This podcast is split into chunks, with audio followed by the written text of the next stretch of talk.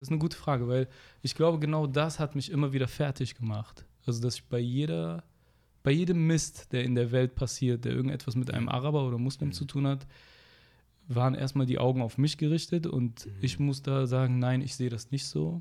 Mhm. Aber auch so Dinge, so ganz knallharte Sachen von Lehrern. Er war einer der größten Rebellen zu seiner Schulzeit. Er hat überall angeeckt, wo man anecken konnte. Heute ist seine Rebellion sein Markenzeichen geworden. Und ich bin unheimlich froh und dankbar, heute eines der Mitbegründer des erfolgreichsten Comedy-Ensembles unserer Zeit begrüßen zu dürfen. Heute bei mir zu Gast Usus Mango. Hi Usus. Hey, was geht's? Hey, cool, dass du da bist. Ich äh, freue mich, heute gemeinsam mit dir auf deine Reise zu gehen in deine Kindheit und Schulzeit. Wir werden über viele Themen sprechen. Steigen wir einfach ein Gerne. in deine Schulzeit. Ähm, kannst du dich an bestimmte Situationen erinnern, wo andere Schüler oder andere Menschen dir das Gefühl gegeben haben, hey, ähm, ist zwar schön und gut, dass du äh, hier in Aachen geboren und aufgewachsen bist, Ja. aber du gehörst dennoch nicht zu uns. Ähm, mit Schülern hatte ich nie Probleme, Gott sei Dank. Ich war eigentlich immer sehr beliebt. Ja. Da habe ich so echt Glück gehabt. Ähm, und mit Lehrern habe ich ein Riesenproblem gehabt. Also meine Lehrer haben mir eigentlich jeden Tag irgendwie mitgegeben in der Schule, äh, dass ich anders bin. Also das habe ich schon jedes, also ich hatte sehr alte Lehrer, muss man auch sagen. Alle waren so kurz vor Pension. Das war in den 80ern und 90ern. Mhm. Anfang, also Anfang 90er Mhm. äh, weil hat es angefangen in der, mit der fünften Klasse bei mir und ich war in Eschweiler auf der Schule. Mhm. Es war der sogenannte Nonnenbunker. Mhm. Das war die äh, bischöfliche Schule Okay. und äh, eine katholische Schule und irgendwie, da gab es auch Nonnen, die Lehrerinnen waren. Echt jetzt? Wow. Die waren aber noch mit die coolsten, okay. muss man sagen. Aber so da mit der Lehrerriege, äh, da hatte ich auf jeden Fall viele Probleme. Kannst, kannst du mir bestimmte Situationen ähm, Ah. erzählen? Also es war Anfang? Irakkrieg zum Beispiel, Ja. der erste Irakkrieg. Ja. Äh, da war das immer so, dass man dann irgendwie sagen musste, ja, du bist doch Araber, dann sag doch mal, was ist da los? Lehrer. Oder wenn irgend, ja, die Lehrer. Ne? Okay. Also die Lehrer setzen dich nach vorne, sagen dir, ich, ich musste Referate über den Islam halten. Du musstest. Ja, also, also ich war da Warum? auch der einzige Ausländer auf der Schule. Ne? Das ein Tausender, Ja. also Tausender Kapazität auf der Schule und ich war der einzige Ausländer Ja. weil ab 95 durfte die, die bischöfliche Schule, also Schule des Bistums, Hm, hm. durften keine nicht-katholischen Kinder mehr aufnehmen. Und ich war wirklich das Wow. letzte nicht-katholische Kind auf der Schule und das war, hat auf jeden Fall, das habe ich irgendwie, kann auch sein, dass ich mir das immer wieder eingebildet habe, aber es Ja. gab auch so sehr eindeutige Sachen. Es gab so Sachen wie, ähm, äh, wie ist das eigentlich bei euch? Solche, solche Sprüche. Oder wenn im Geschichtsunterricht der Islam besprochen wird und irgendetwas ist da falsch. Ne? Hm, Also hm. Sätze wie die Frau ge gehört im Islam äh, traditionell an den, ähm, äh, in die Küche und äh, arbeitet nicht und keine Ahnung. Und Was ja in Deutschland auch nicht anders war damals. Also in Deutschland gab es ja wirklich. ja, aber es hat ja nichts mit der 60ern. Religion zu tun. Eben, das hat ja ne? überhaupt nichts mit der Also, Religion, Und vor allen Dingen äh, in, in meinem, meinem Umfeld war das überhaupt nicht so. Klar, meine Mutter konnte Ja. übertrieben gut kochen, Ja. natürlich. Aber so, ähm, die war auch sehr, äh, sehr engagiert äh, für Fraueninitiativen in Aachen Mhm. und, äh, und all meine Cousinen sind an der Uni gewesen, meine Schwester auch und so- sowas. Und dann musst du dann aufzeigen und das zu, äh, also das ist ja nicht normal, Hm, dass du dann hm. aufzeigst und eine Religion verteidigen musst. Ist das es nicht deine Aufgabe? Du bist ist nicht meine Aufgabe Ja. und ich glaube nicht, dass irgendein Thomas das machen musste in seinem Leben mit elf. Glaube ich nicht. Wie hast du dich gefühlt in dem Moment, wo du quasi ähm, äh, so wie auf dem Präsentierteller Ja. vor der ganzen Klasse so Also ich, das, boah, das ist eine gute Frage, weil ich glaube, genau das hat mich immer wieder fertig gemacht. Also, dass ich bei jeder, bei jedem Mist, der in der Welt passiert, der irgendetwas mit einem Araber oder Muslim Mhm. zu tun hat, waren erstmal die Augen auf mich gerichtet und Mhm. ich muss da sagen, nein, ich sehe das nicht so. Mhm. Aber auch so Dinge, so ganz knallharte Sachen von Lehrern, wie zum Beispiel, äh, was sagst du dazu, äh, wenn irgendein Sheikh oder ein Scheich irgendwo züchtet äh, Falken ja. und dann, ja, Aussus, was sagst du dazu? Das war so ein Klassiker, den ich nachher auch auf die Bühne getragen habe. Hm, hm. Aber das war dauernd so. Es war dauernd, es war auch kein Spaß mehr. Also es war auch teilweise, ich hatte Lehrer, die mir das so, die mir immer wieder einen mitgegeben haben. Mhm. Und ich hatte auch Lehrer, die am Anfang, also ich weiß noch, in der fünften Klasse konnte Ja. man nicht sitzen bleiben. Mhm. Meine zwei älteren Brüder, Enes und Abdallah, die sind beide jeweils in der sechsten Klasse sitzen geblieben. Ja. Und ich kam dann so in die sechste Klasse und dachte, oh shit, also ich hoffe, ich bleibe nicht sitzen. So. Ja. Das ist ja die erste Gelegenheit, sitzen zu bleiben. Mhm. Und am ersten Tag nach den Sommerferien, am ersten Tag der sechsten Klasse, Mhm. sagt meine Lehrerin vor allen Kindern, äh, sagte, ja, Osama, du wirst wahrscheinlich dieses Jahr auf jeden Fall sitzen bleiben. Ich weiß noch ganz genau, das, war die, äh, das werde ich nie vergessen. Ich bin jetzt ein 39-jähriger Mann. Ich glaube, einmal im Jahr denke ich daran. Einmal im Jahr erinnert mich das so unter der Dusche und macht mich immer noch fertig, dass diese Frau das zu mir gesagt hat. So, und warum macht man sowas? Ich verstehe das gar nicht. Am ersten, also es sind. Und ich weiß noch, dass ich da geheult habe. Vor der Klasse? Ja, ja. Ich weiß noch ganz genau, dass ich da geheult habe und ähm, heulend auch nach Hause gegangen bin. und, äh, und ich weiß noch, dass mein Vater mich gefragt hat, was war. Ja. Und ich ihm gesagt habe, was passiert ist. Mhm. Und bei mir war das natürlich in der Familie so ein Druck, die sechste Klasse zu schaffen. Also Mhm. dieser, dieser Druck war da. Mhm. Und äh, ich weiß noch, dass äh, mich das krass fertig gemacht hat. Ich zu Hause beim er äh, Erzählen, was passiert ist, auch nochmal geweint habe. Mhm. Und ich weiß noch, dass mein Vater mir gesagt hat, ich will nie wieder sehen, dass du weinend nach Hause kommst. Ich weiß das noch. Ich weiß, er hat das gesagt. Und er meinte das aber nicht im Sinne von, hier wird nicht geweint. Er meinte es im Sinne von, du machst die Lehrer fertig, die dich fertig machen. Du gehst nicht nach Hause, ohne zu antworten. Du gehst nicht nach Hause, ohne argumentativ jemanden fertig zu machen. Weil man muss auch wissen, mein Vater war jemand, der viel auf Podiumsdiskussionen Ja. aktiv war Mhm. und sehr Mhm. viel ähm, ja, äh, in sehr viel Dialogen war und in sehr viel ähm, multikulturellen und äh, interreligiösen Dialogen, auf vielen Podiumsdiskussionen. Und wir sind zu Hause so aufgewachsen, dass nicht, dass man den anderen fertig macht, aber dass man Sich wehrt. sich wehrt, argumentativ. Aber du, aber Aber ich war sechste Klasse. also, Also du, sechste Klasse, wollte ich gerade sagen, du warst jetzt kein ausgebildeter äh, Rechtsanwalt. ich war kein rhetorischer Mensch, ja. Ja, aber Äh, was wichtig war, äh, einmal war es hart. Also es gab zwei Reaktionen in meinem Leben. Das war schon so ein, ein heftiger Tag. Also auch wenn man sich vielleicht sagt, es war nur die sechste Klasse. Nein, du, bist- du bist Es so, ein kleiner mich, Junge. ich war ein kleiner Junge, aber irgendwie ab dann nicht mehr. Ab dann war so ganz klar, Hm. wer mein Feind war. Mhm. Und die, diese Leute wollen mich fertig machen. Das, ich schwöre, bei Gott. Ja, verletzen. auch. Sie, die verletzen mich vor allen anderen. Kein anderes Kind wird so behandelt wie du gerade. Das ist so mein Mindset. Ich bin so, Kurze Verständnisfrage. ja. Hast du da schon ange, äh, angeeckt? Hast du da schon Blödsinn gebaut? Nein, also kindischen Blödsinn habe ich gebaut, aber ich habe keine Revolte gestartet oder so. Aber ich war jetzt auch nicht verhaltensauffällig, würde ich nicht sagen. Also fünfte, sechste Klasse. Kein Rebell in dem Sinne. Nee, also ich war, ich war so immer noch, ähm, also in der fünften Klasse weiß ich noch, dass ich noch in diesem Grundschulmodus war. Mhm. Ne? Also äh, immer Einsen geschrieben, Einsen Ja, und Zweien. Ja, ja. Äh, fünfte Klasse ging es heftig bergab. Also da, Mhm. das war das erste Mal, dass ich eine 5 überhaupt gesehen habe und dachte, Okay. oh mein Gott, was ist Okay. das denn? Und äh, das war auch eine äh, etwas härtere Schule. Mhm. Ähm, es gab zwei Gymnasien in der Stadt und das war das härtere Gymnasium. Also was Deine Eltern wollten, dass du auf so eine Nein, Schule nein, die haben das nur gewählt, weil es einfach das in der Nähe war. Ach, okay. Ja, okay. ja, und dann, und dann Ja, haben sie den, den Jungen quasi in so ein Militärbootcamp quasi äh, die wussten gesteckt. das nicht. Also vielleicht wussten die das. Und ähm, das andere war eine, ein städtisches Gymnasium. Ja.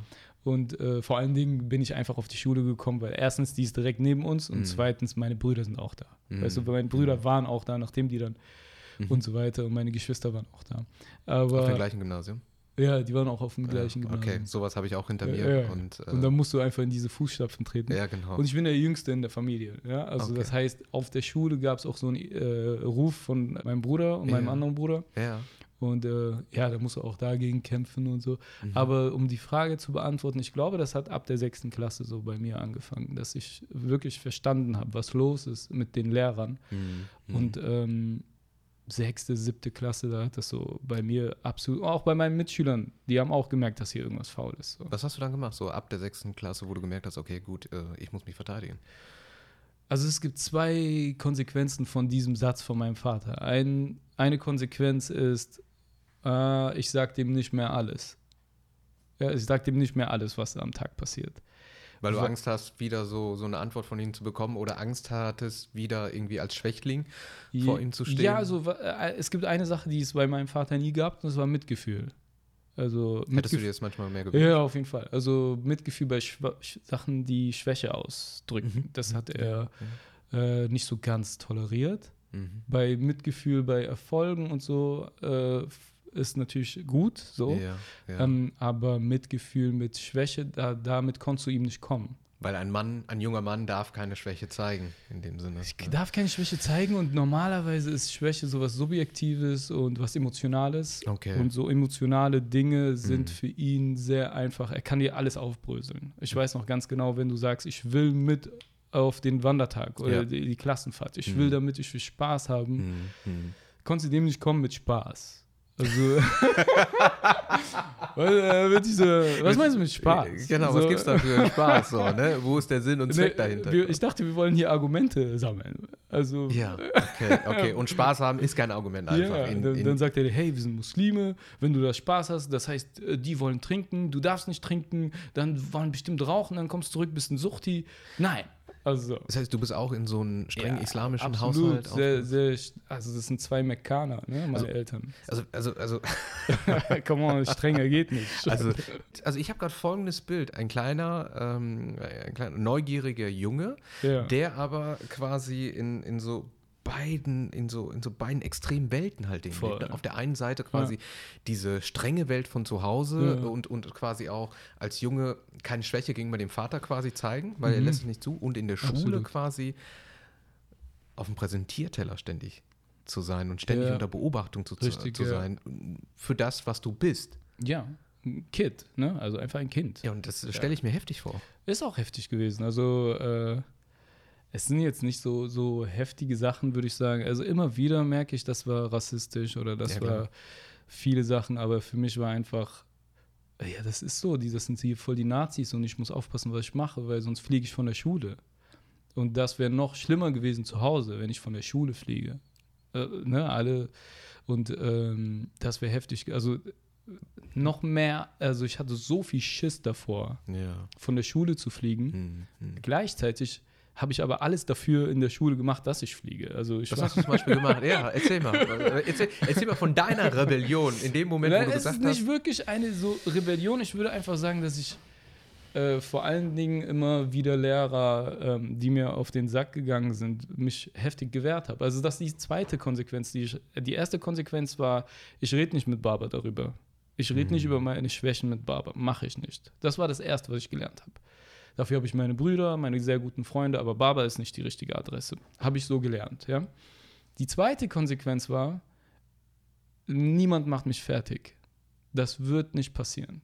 Also das war wirklich etwas seit diesem Gespräch, dass ich in der Schule so war, wenn mich jemand anmacht, mache ich ihn fertig. Kannst du dich an eine konkrete Situation mal erinnern? Ich habe, äh, also nachher waren so Lehrer, die teilweise weinend rausgegangen sind aus der Klasse, aus Richtig? dem Unterricht. Okay. Äh, wenn die mich rausschmeißen wollen aus dem Unterricht, weil irgendwie ein Stuhl umgekippt ist, Ja. dann habe ich noch einen Spruch hinterher gedrückt. Du landest bei dem Direktor, du machst den Direktor fertig, du schreist den Direktor an. Also so, Okay. ich war so, ey, ihr seid Nazis. Hast du auch gesagt? Ja, ich habe Okay. jedem Lehrer gesagt, ihr seid Nazis. Das macht ihr Okay. nicht mit Thomas, das macht ihr Ja. nicht mit äh, Christine, ihr seid Nazis. Ich habe diesen Mhm. Satz so oft gesagt. Mhm. Und ich habe mich so auch gefühlt. Wenn ich mich jetzt noch an Sachen erinnere, werde ich wieder aufbrausend. Ich Mhm. werde wieder, dass ich sehe, alle sind gegen mich. Und ich lasse das nicht mit mir machen. Mhm. Und irgendwie ist das bei mir in der Schulzeit wirklich davon geprägt. Also ich weiß noch, dass ich, äh, dass ich teilweise auch mit sehr schlechten Noten weggekommen bin. Natürlich, weil ich total den Lehrern Ja. voll Dorn im Auge war. Mhm. Mhm. Gleichzeitig meine, ähm, meine Arbeiten nicht so schlecht waren. Also ich war nicht irgendwie, äh, ich war jetzt nicht irgendwie schlecht in der Schule, Mhm. kann man nicht sagen. Hier und da ein und das ein oder andere Fach hatte ich meine Schwächen, aber sonst war eigentlich alles in Ordnung. Aber ich habe äh, immer das so reinbekommen bei sonstige Mitarbeit. Mhm. Ne, Mhm. werden meine äh, Sachen, du wirst nicht drangenommen, du wirst äh, unfair benotet. Und ich war irgendwann mal Richtung Oberstufe, weil ich, haben mich so dran gewöhnt, dass ich nicht die richtigen Noten bekomme. Obwohl du die gleichen Leistungen wie Ja, Thomas oder ja, Max. Ja, ja, das 100 Pro. Und irgendwann sagst du dir, ja, vielleicht bilde ich mir das nur ein. Vielleicht bin ich hier voll in dieser Opferrolle. Und das habe ich auch gespiegelt bekommen von meinen Brüdern. Äh, meinen älteren Brüdern haben mir teilweise gesagt, stell dich nicht so an. So, und dann äh, ist auch nicht so schlimm gewesen. Also es ist, in dem Moment dachte ich, ja, das ist gerade nicht schlimm. Das, es war nicht so verletzend, wenn mein Bruder mir gesagt hat, ach komm, stell dich nicht. Es war nicht von oben herab. Jetzt im Nachhinein hört sich das so an und es ist wahrscheinlich nicht gut gewesen. Aber in dem Moment war so, ey, du hast recht, so, ich, ich schaff das schon. Und, Motivierend. Ähm, ja, das war irgendwie eine komische Art, aber es war, auf jeden Fall hat mich das motiviert Ja. so, bis ich mich dran gewöhnt habe, dass, äh, dass es mir egal war mit den Schulnoten, Okay. bis es dann aber wichtig wird mit den Schulnoten. Mhm. Mhm. Äh, die Oberstufe war es, äh, es, wie war das System nochmal? Man, man sammelt Punkte im Prinzip Genau. Ja, ja. und dann gibt es die Quali oder es gibt keine Quali und, ähm, äh, und dann wurde es dann wurd's wichtig mit den Noten. Davor war es mir vollkommen egal. Ich wollte nur Basketball spielen, Musik hören, mit meinen Freunden sein. Mhm, Schulkarriere, Schullaufbahn war mir egal, Hauptsache ich bleibe nicht sitzen, sowas. Und ähm, aber später dann Richtung Oberstufe, da habe ich so gemerkt, ey, ey ich brauche jetzt meine richtigen Noten, Mann.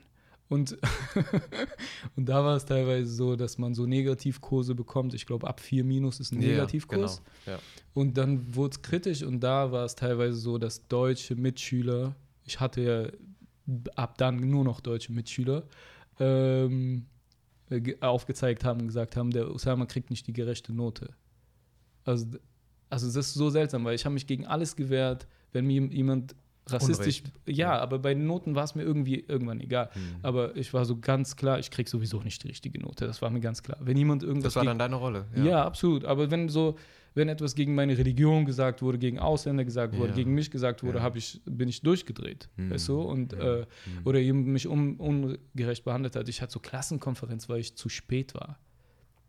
Einmal zu spät. Weil ich, weil ich äh, so zweimal zu spät war vielleicht. Okay. Und okay. ein Thomas neben mir kommt jeden Tag zu spät. Und, Und der bekommt nichts. der kriegt nichts. Ich krieg, und dann war so, ich sag das mal, da war es schon Ja, so, dass ich das ja. meinem Vater gesagt habe, weil er wurde eingeladen. Ja. dann muss man ihm jetzt spätestens sagen. Ja. Ja. Und dann war es so, ey, und dann meinte er, wegen zu spät kommen. Wie oft Mhm. kommst du denn zu spät? Dann meinte ich, ich bin zweimal zu spät Mhm. gekommen. Und da hat er mir gesagt, du musst es checken, was die machen. Mhm. Die wollen, sie suchen einen Grund, um dich zu kicken. Gib denen keinen Grund. Und das war noch ein Gespräch, was mich verändert hat. Also das war noch später ein Gespräch, dass ich merke, wenn mich jemand kicken will, Ja. gebe ich ihm keinen Grund. Ich mache ihm das Leben schwer, 100 Prozent. Ich werde diesen, man muss das verstehen. Ich wollte diese Lehrer fertig machen, die dich ungerecht behandeln. Und das war, Du, das ja. war absolut, also ich muss sagen, wenn du sagst, was war die Rebellion und wo war ich Assi, Ja. ich sag's dir, es war nicht der geprügelte Hund, sondern meine Mission war, ich mach dich fertig. Ich werde dich fertig machen. Ich, du willst mich blamieren vor meinen Mhm. Dings, ich blamier dich vor allen. Mhm. Und das war Mhm. etwas, wozu ich, wofür ich jetzt nicht, ich stehe nicht dazu, dass ich so war. Stopp, stopp. aber das war eine Trotz. absolut. Das war eine, das ist eine, äh, ähm, also ich sage, ja. es geht nicht um richtig oder falsch. Ja, ja, darum ja. geht's, darum geht's nicht. Es ist Genau. also nochmal, da ist ein, da ist ein Junge, der fällt aufgrund seines Äußeren auf, einfach. So, weil er anders aussieht als die anderen. ja, ja, auf So. jeden Fall. Und dann wird er darauf reduziert. Das ist ja als erstes passiert. So, ne? Fünfte, sechste Klasse, Ja, so, wo du es gesagt schon, hast. ja. So, du, du kommst weinend nach Hause, verstehst die Welt nicht. Warum, warum ist eine Lehrerin, die mir eigentlich die Welt erklären muss, warum ist sie so gemein zu mir, Ja. stellt mich gerade vor der ganzen Klasse da und dann ist es, äh, und dann kriegst du quasi diese Wärme auch nicht zu Hause, sondern da wird, Mhm. wird eher motivierend gesagt, so, äh, stell dich jetzt nicht so an, ne? zeig keine Tränen. Dann ist das, weil ich selber auch ein Rebell in der Schulzeit war, das ist einfach eine normale Trotzreaktion eines, eines Jungen, der dann irgendwann einen Schutzpanzer Ja. oder eine Ausrüstung da anzieht und sagt, Ja. ich lasse nicht mehr zu, dass man mich weiter verletzt. Ja, absolut. Aber es, ich habe es auch sportlich gesehen. Also ich muss sagen, das stimmt absolut. Also rückblickend in dem Moment, aber muss ich auch das klarstellen, dass zu Hause voll die Wärme war. Also bei mir zu Hause mit meinen Geschwistern, mit meiner Mutter, auch mit meinem Vater war eine gewisse Art von Wärme, aber wie gesagt, mit Schwäche konntest du ihm nicht kommen. Mit mein, bei meinen Brüdern und vor allen Dingen mit meinen Freunden ging schon klar. Aber ich habe, ähm, also in dem Modus, in dem ich da war, die Scheiße, die ich da gebaut habe, ich habe die ganze Schule voll getaggt, zum Beispiel. Ne? Ja. Oder ich habe äh, Böller hochgehen lassen auf Toilette. Ich habe äh, Stühle in den Innenhof geworfen während der Pause. Also ich habe Scheiß gebaut, ja. Also Gab es Äh, keinen Lehrer, der gesagt hat, Uso, komm mal bitte zu doch, auf jeden Fall. Es gab ein, äh, genau, einmal gab es eine Situation, das war überhaupt nicht cool. Äh, ein Mädchen hat, ähm, ich glaube, meine Mutter beleidigt. Äh, äh, die war so echt sehr, sehr frech. So. Und äh, es war eigentlich bei uns in der Stufe, war klar, äh, du machst mich nicht an, du redest nicht gut, der Typ macht schon die Lehrer fertig. Plus ich war beliebt, plus die Leute, die irgendwie mich irgendwie fertig machen wollten oder so oder bullying wollten, das konntest du bei mir auch vergessen. Ich war, hatte so einen Status, muss man sagen. Ja, ja, klar, du hast dir deine Schutzausrüstung angezogen. Ja, genau, Nicht es war mit mir. das war nur so, also es war klar, den machst du nicht an. ja. Und du musst dir vorstellen, ich war so bekannt für Scheiße bauen, Mhm. dass Referendare meinen Namen kannten. Also die haben mich so auf dem oh, nicht Monitor, böse, die so, hatten die. die hatten mich auf dem Schirm so. Und die haben mich auf dem Flur auch gegrüßt. Ah, Osama, hallo Osama. So, hey, warum kennst du meinen Namen?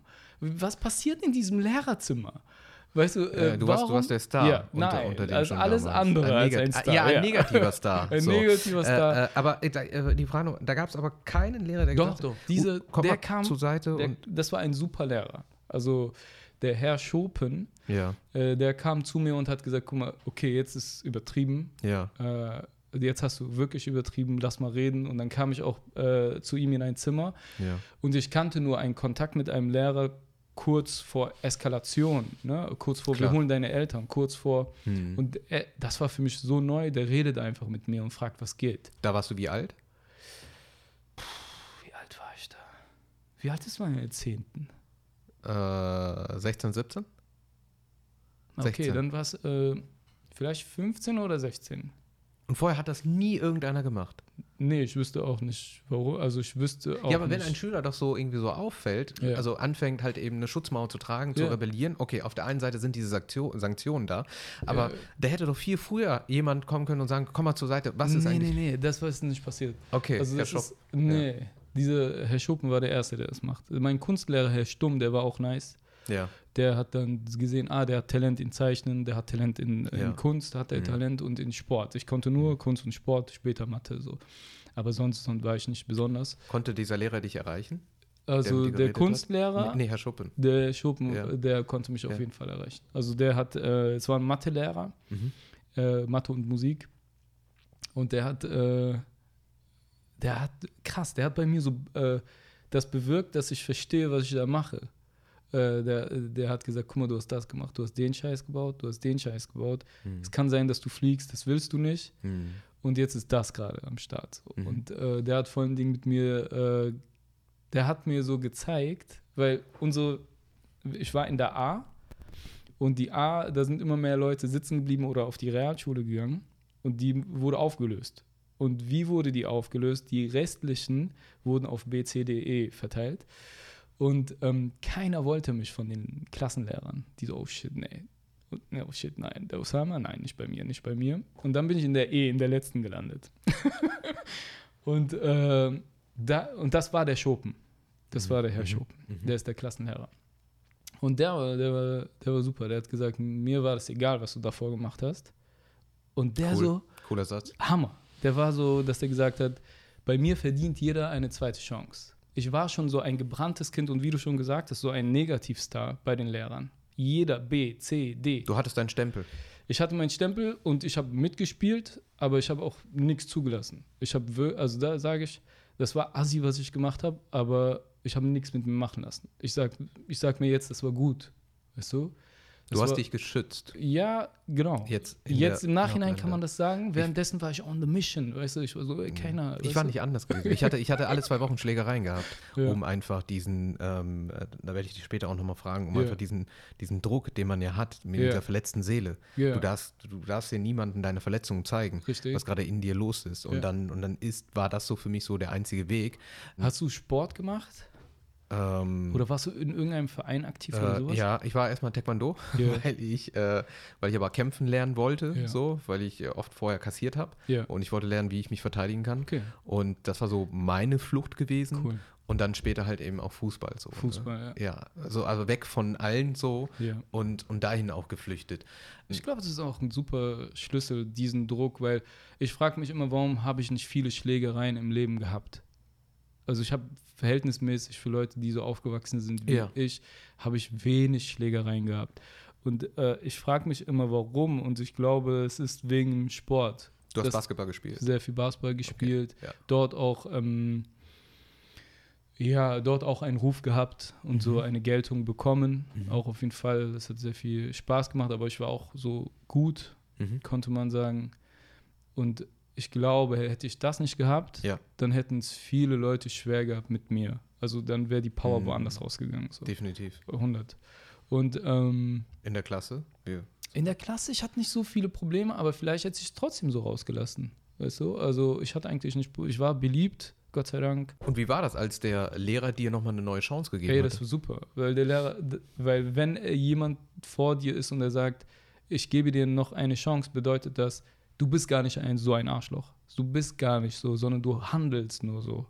Und das habe ich so, ich habe das in dem Moment verstanden, dass ich Mhm. auch nicht so bin. Weil er hat mir gesagt, okay, du hast diesen Mist Ja, gebaut, Ja, ja. aber ich gebe dir noch eine Chance. Und das hat ihn komplett anders gemacht als alle Lehrer, weil sobald ich diesen Mist gebaut habe, habe ich das bestätigt, was die Leute von mir denken. Das ist so eine Negativspirale. Das heißt, gleichzeitig kriegst du keine Chancen mehr. Also du kon ich konnte gar nicht großartig. Ich habe mir das selber verbaut, dass ich durch meine Leistung auch die locker kriege oder die, Mhm, diese mhm. Verhärtung von denen aufbrechen kann. Habe ich mir verspielt. Aber äh, dieser Typ hat gesagt, du hast bei mir gar nichts verspielt. Und das war so, boah, cool, also kann ich hier anfangen? Also habe ich nicht so gefragt. Ja, klar. innerlich so. Okay, es tut mir leid, was ich auch an Mist gebaut habe. Es tut mir ja auch irgendwo leid, aber ich habe eh keine Chance mehr. Aber bei ihm war so, ich habe eine Chance, weißt du? Du kannst was Neues, ein Ja. neues Kapitel. Absolut. Und das habe ich dort erlebt, dann wirklich einen guten Aufschwung bekommen durch ihn. Äh, Das war nur ein Gespräch, weißt du? Das war danach nicht so, als wär, hätten wir uns einmal die Woche zusammengesetzt und dann, sondern dieses eine Gespräch hat schon mir so eine Blockade weggemacht. Wirklich so ein, Wow. Ja, es war wirklich. Wenn ich, dieses Gespräch nicht da gewesen wäre, ich weiß nicht, wo das geführt hat. Ich glaube, es hätte wirklich weiter, es wäre weiter eskaliert. Also ich wäre noch härter geworden. Ich wäre noch schlechter geworden in der Schule. Also was auch Mhm. immer der Grund ist, aber die Mhm. Noten wären schlechter gewesen. Und das hätte bei mir in der Familie, das hätte ich nicht ausgehalten. Ich hätte das nicht ausgehalten, von der Schule zu fliegen. was wäre, in dem Moment, also Ja. in dem Alter, das wäre das Schlimmste, was mir hätte passiert. was wäre passiert? Wahrscheinlich nichts Sonderliches, aber in Mhm. meinen äh, Horrorvorstellungen war Mhm. so, ey, bei uns hat jeder das Abi, jeder Okay. studiert, Okay. mein Vater ist äh, ein Intellektueller, meine Mutter, sie ist eine Mutter von vier Kids und trotzdem macht sie XYZ, bildet sich weiter, Hm, gründet hm. Initiativen für Frauen, äh, was auch immer sie alles noch gemacht hat, ja. Und ich wollte nicht dieser, äh, dieser, diesen Fail machen für meine Familie. Und das war voll der Druck. Das war voll der Druck. Und äh, wahrscheinlich wäre das dahin gegangen. Wahrscheinlich hätte ich das nicht geschafft ohne dieses eine Ein-Stunden-Gespräch mit dem. Verrückt. Also, Ja, es ist, es ist ähm, ähm, ich sage auch immer, es muss immer nicht immer dieses ganz Große Mhm. sein, ne, dass man irgendwie 180 Stunden da irgendwie jemanden betreuen Ja, muss, ja. sondern äh, es reicht, wenn du die Seele eines Menschen erreichst. Ja, und, und, und das hat der, der Klassenlehrer Gott sei Dank in dem Moment auch getan. Nämlich, du hattest eine Schutzausrüstung und er kam dann und sagte, hey, Jung, für eine Stunde kannst du die Schutzausrüstung ablegen. ja, absolut. Ich will dir nichts Böses. Wow, Ja, das ja. ist äh, Das ist heftig äh, gewesen. Ja. äh, Ich ja, merke es also aber jetzt gerade erst. also, also ne, du kannst dich niemandem so wirklich mitteilen. Du hast Mhm. dein, dein, deinen eigenen inneren äh, Bunker. Gab es auch Situationen, die niemand irgendwie jemals erfahren hat, auch zu Hause? Oder auch nicht dein Freundeskreis? Hm, Was für Sachen? Also, Sind da die Eskalationen weitergegangen vor dem Gespräch? Oder gab es mal eine noch eine krassere äh, Verletzung von einem Lehrer, ähm, wo du dich vielleicht auch noch erinnerst und das aber für dich behalten hast, weil der Pa- Papa gesagt hat, ich will nicht mehr, dass du irgendwie weinend nach Hause kommst? Oder also keine dieser Situationen sind nach Hause gekommen. Keine. wow. Also nichts davon. Das hast du schön in deine Seele gespeichert. Nein, eigentlich auch nicht. So Okay. wirklich, weil Okay. äh, so wirklich ein Freund, der mein Leben begleitet, Driad, äh, Mhm. bester Freund, ähm, da war immer so ein Austausch. Was geht bei dir ab? Super. Und ähm, Basketball spielen, beim Basketballspielen auch über alles reden. Mhm. Mhm. Und da war die ganze Zeit, äh, man muss sagen, ich habe, äh, wenn ich jetzt meinem, meinem Vater sprechen würde und wir würden darüber reden, würde ich ihm gar nicht so viel vorwerfen, weil ich hatte mein Outlet. Also ich hatte so mit meinem äh, besten Freund Riyad, hatte ich so einen Austausch die ganze Zeit. Super. Und äh, es hat mir daran nicht gemangelt. Ich wusste Mhm. ganz klar, mit dem Thema gehe ich dahin und mit dem Thema gehe ich dahin Alles klar. Okay. ich war nicht, ich habe mich nie so gefühlt, als hätte ich etwas in meiner Seele irgendwie hart gebunkert, weil ich am selben Tag noch zocken, Basketball spielen gehe mit Cool. dem. Du hattest da diesen Ausgleich, ja? Ja, ja, voll. Seele, war verletzt, das lasse ich dann quasi beim Sport raus. ja, oder ich tausche mich aus. Und, äh, ja, so ein Heilungsprozess dem Sinne von, hey, was geht bei dir ab? Mhm. Und dann sagt er mir, ja, was bei ihm auf der Schule abgeht. Ich sage, ey, ist unglaublich bei mir in der Klasse, das und das und das und das. Und ähm, das muss ich schon sagen, dass das mich gerettet hat. Also die Freundschaft zu meinem besten Freund, wenn ich mir sage, ey, wenn ich das nicht gehabt hätte, Ja. ich wäre nicht drauf klargekommen. Ganz einfach. Ey, ich wollte sagen, Ja. ich meine, deine Kapazitäten sind natürlich auch begrenzt. Ja, ich meine, ja, du bist voll. auch nicht ein Superstar ohne Ende. Ja. Und bewundernswert, dass du, du hast das Abitur geschafft. Trotz dieser Umstände. Ja, ist, ist, ist mal, also, Ey, hättest du dich mal 2001 gemeldet, dann hätte ich mich darüber gefreut. ja, da war ich noch, da war ich, äh, wie lange ist das jetzt her? Ja, 19 Jahre äh, Ja. her. Äh, da war ich selber noch äh, in der Pubertät ein kleiner Junge. Ja. Ähm, 2001, ich habe mein Abi gemacht, drei Monate vor dem 11. September. okay. Und, äh, und ich bin echt froh, dass ich vorher mein Abi gemacht habe. Ich hätte nicht gerne, ich würde so gerne wissen, wie es den Kids, Mhm. wie es muslimischen Kids geht, die nach dem 11. September noch in der Schule sind. Also mit meinen Mhm. Lehrern. Mhm. Mit meinen Lehrern Mhm. wäre das die Hölle für dich gewesen. Also ähm, jetzt bin ich ja auch Pate bei vielen Schulen Ja.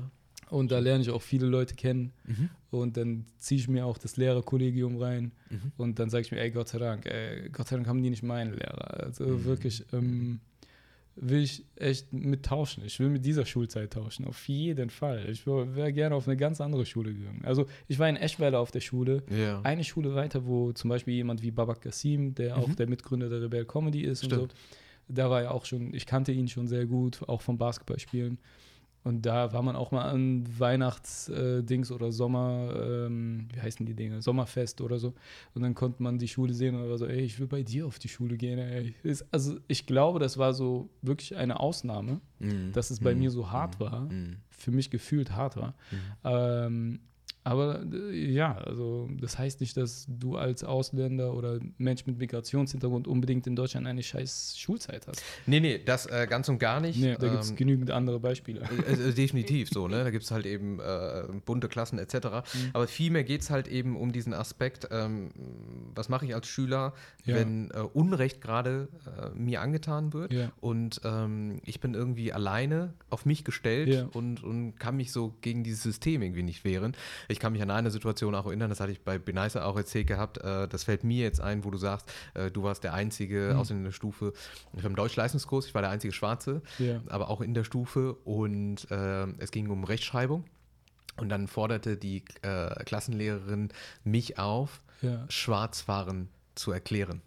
Und ich Dich? war, ja, ähm, ich war sprachlos. So, Krass, ne? Weil also mein Selbstwert war minus 300 Ja. und ähm, ich wusste gar nicht, was ich sagen sollte. Ich habe gesagt, äh, dann habe ich ihr das erklärt, was Ja. Schwarzfahren ist Mhm. und habe sie am nächsten Tag dann damit konfrontiert. Ich finde das nicht in Ordnung, dass sie das äh, gesagt Ja, ist zu super, dass du es gemacht hast, ja. Ja, weißt du, was die Antwort war? Hm. Ja, die war, ihr versteht auch nicht äh, meinen Humor. Krass. Also, verstehst du, du kannst Ja. diese Spaßkarte immer rausholen. Äh, Nein. Ah, ja, aber Also, nein. äh, ja, Ja. nein, es geht nicht. Ne? Es zählt das, was du äh, getan und gemacht hast. Deswegen, ähm, äh, und das hat auch lange Zeit an meinem Selbstwert Ja. so äh, genagt. Und das, das wäre jetzt die Brücke auch zu dir. Du hast das Abitur gemacht und wie ging es dann weiter? Also erstmal, wenn du das jetzt sagst mit, äh, mit dem Schwarzfahren und sowas und mit diesen Späßen, ich weiß noch einmal, ähm, mussten wir aufschreiben, beziehungsweise es war so, wie schreibt man eine, äh, einen äh, Lebenslauf, wie schreibt man eine Bewerbung und sowas und dann war Sprachen. Also wie, was für Sprachen kannst du? Und ich spreche Arabisch fließend, hab das, ähm, hab, kann auch schreiben, Also das heißt, Cool. ich, mein Alltag war, ich komme von der Schule zurück, Mhm. essen mit der Familie und dann zur arabischen Schule. Oh, Ja, okay. Das ging wie lange? Pff, ganze Schulzeit. Echt? Ich hatte keine Zeit für Hausaufgaben. Ach. Also- okay.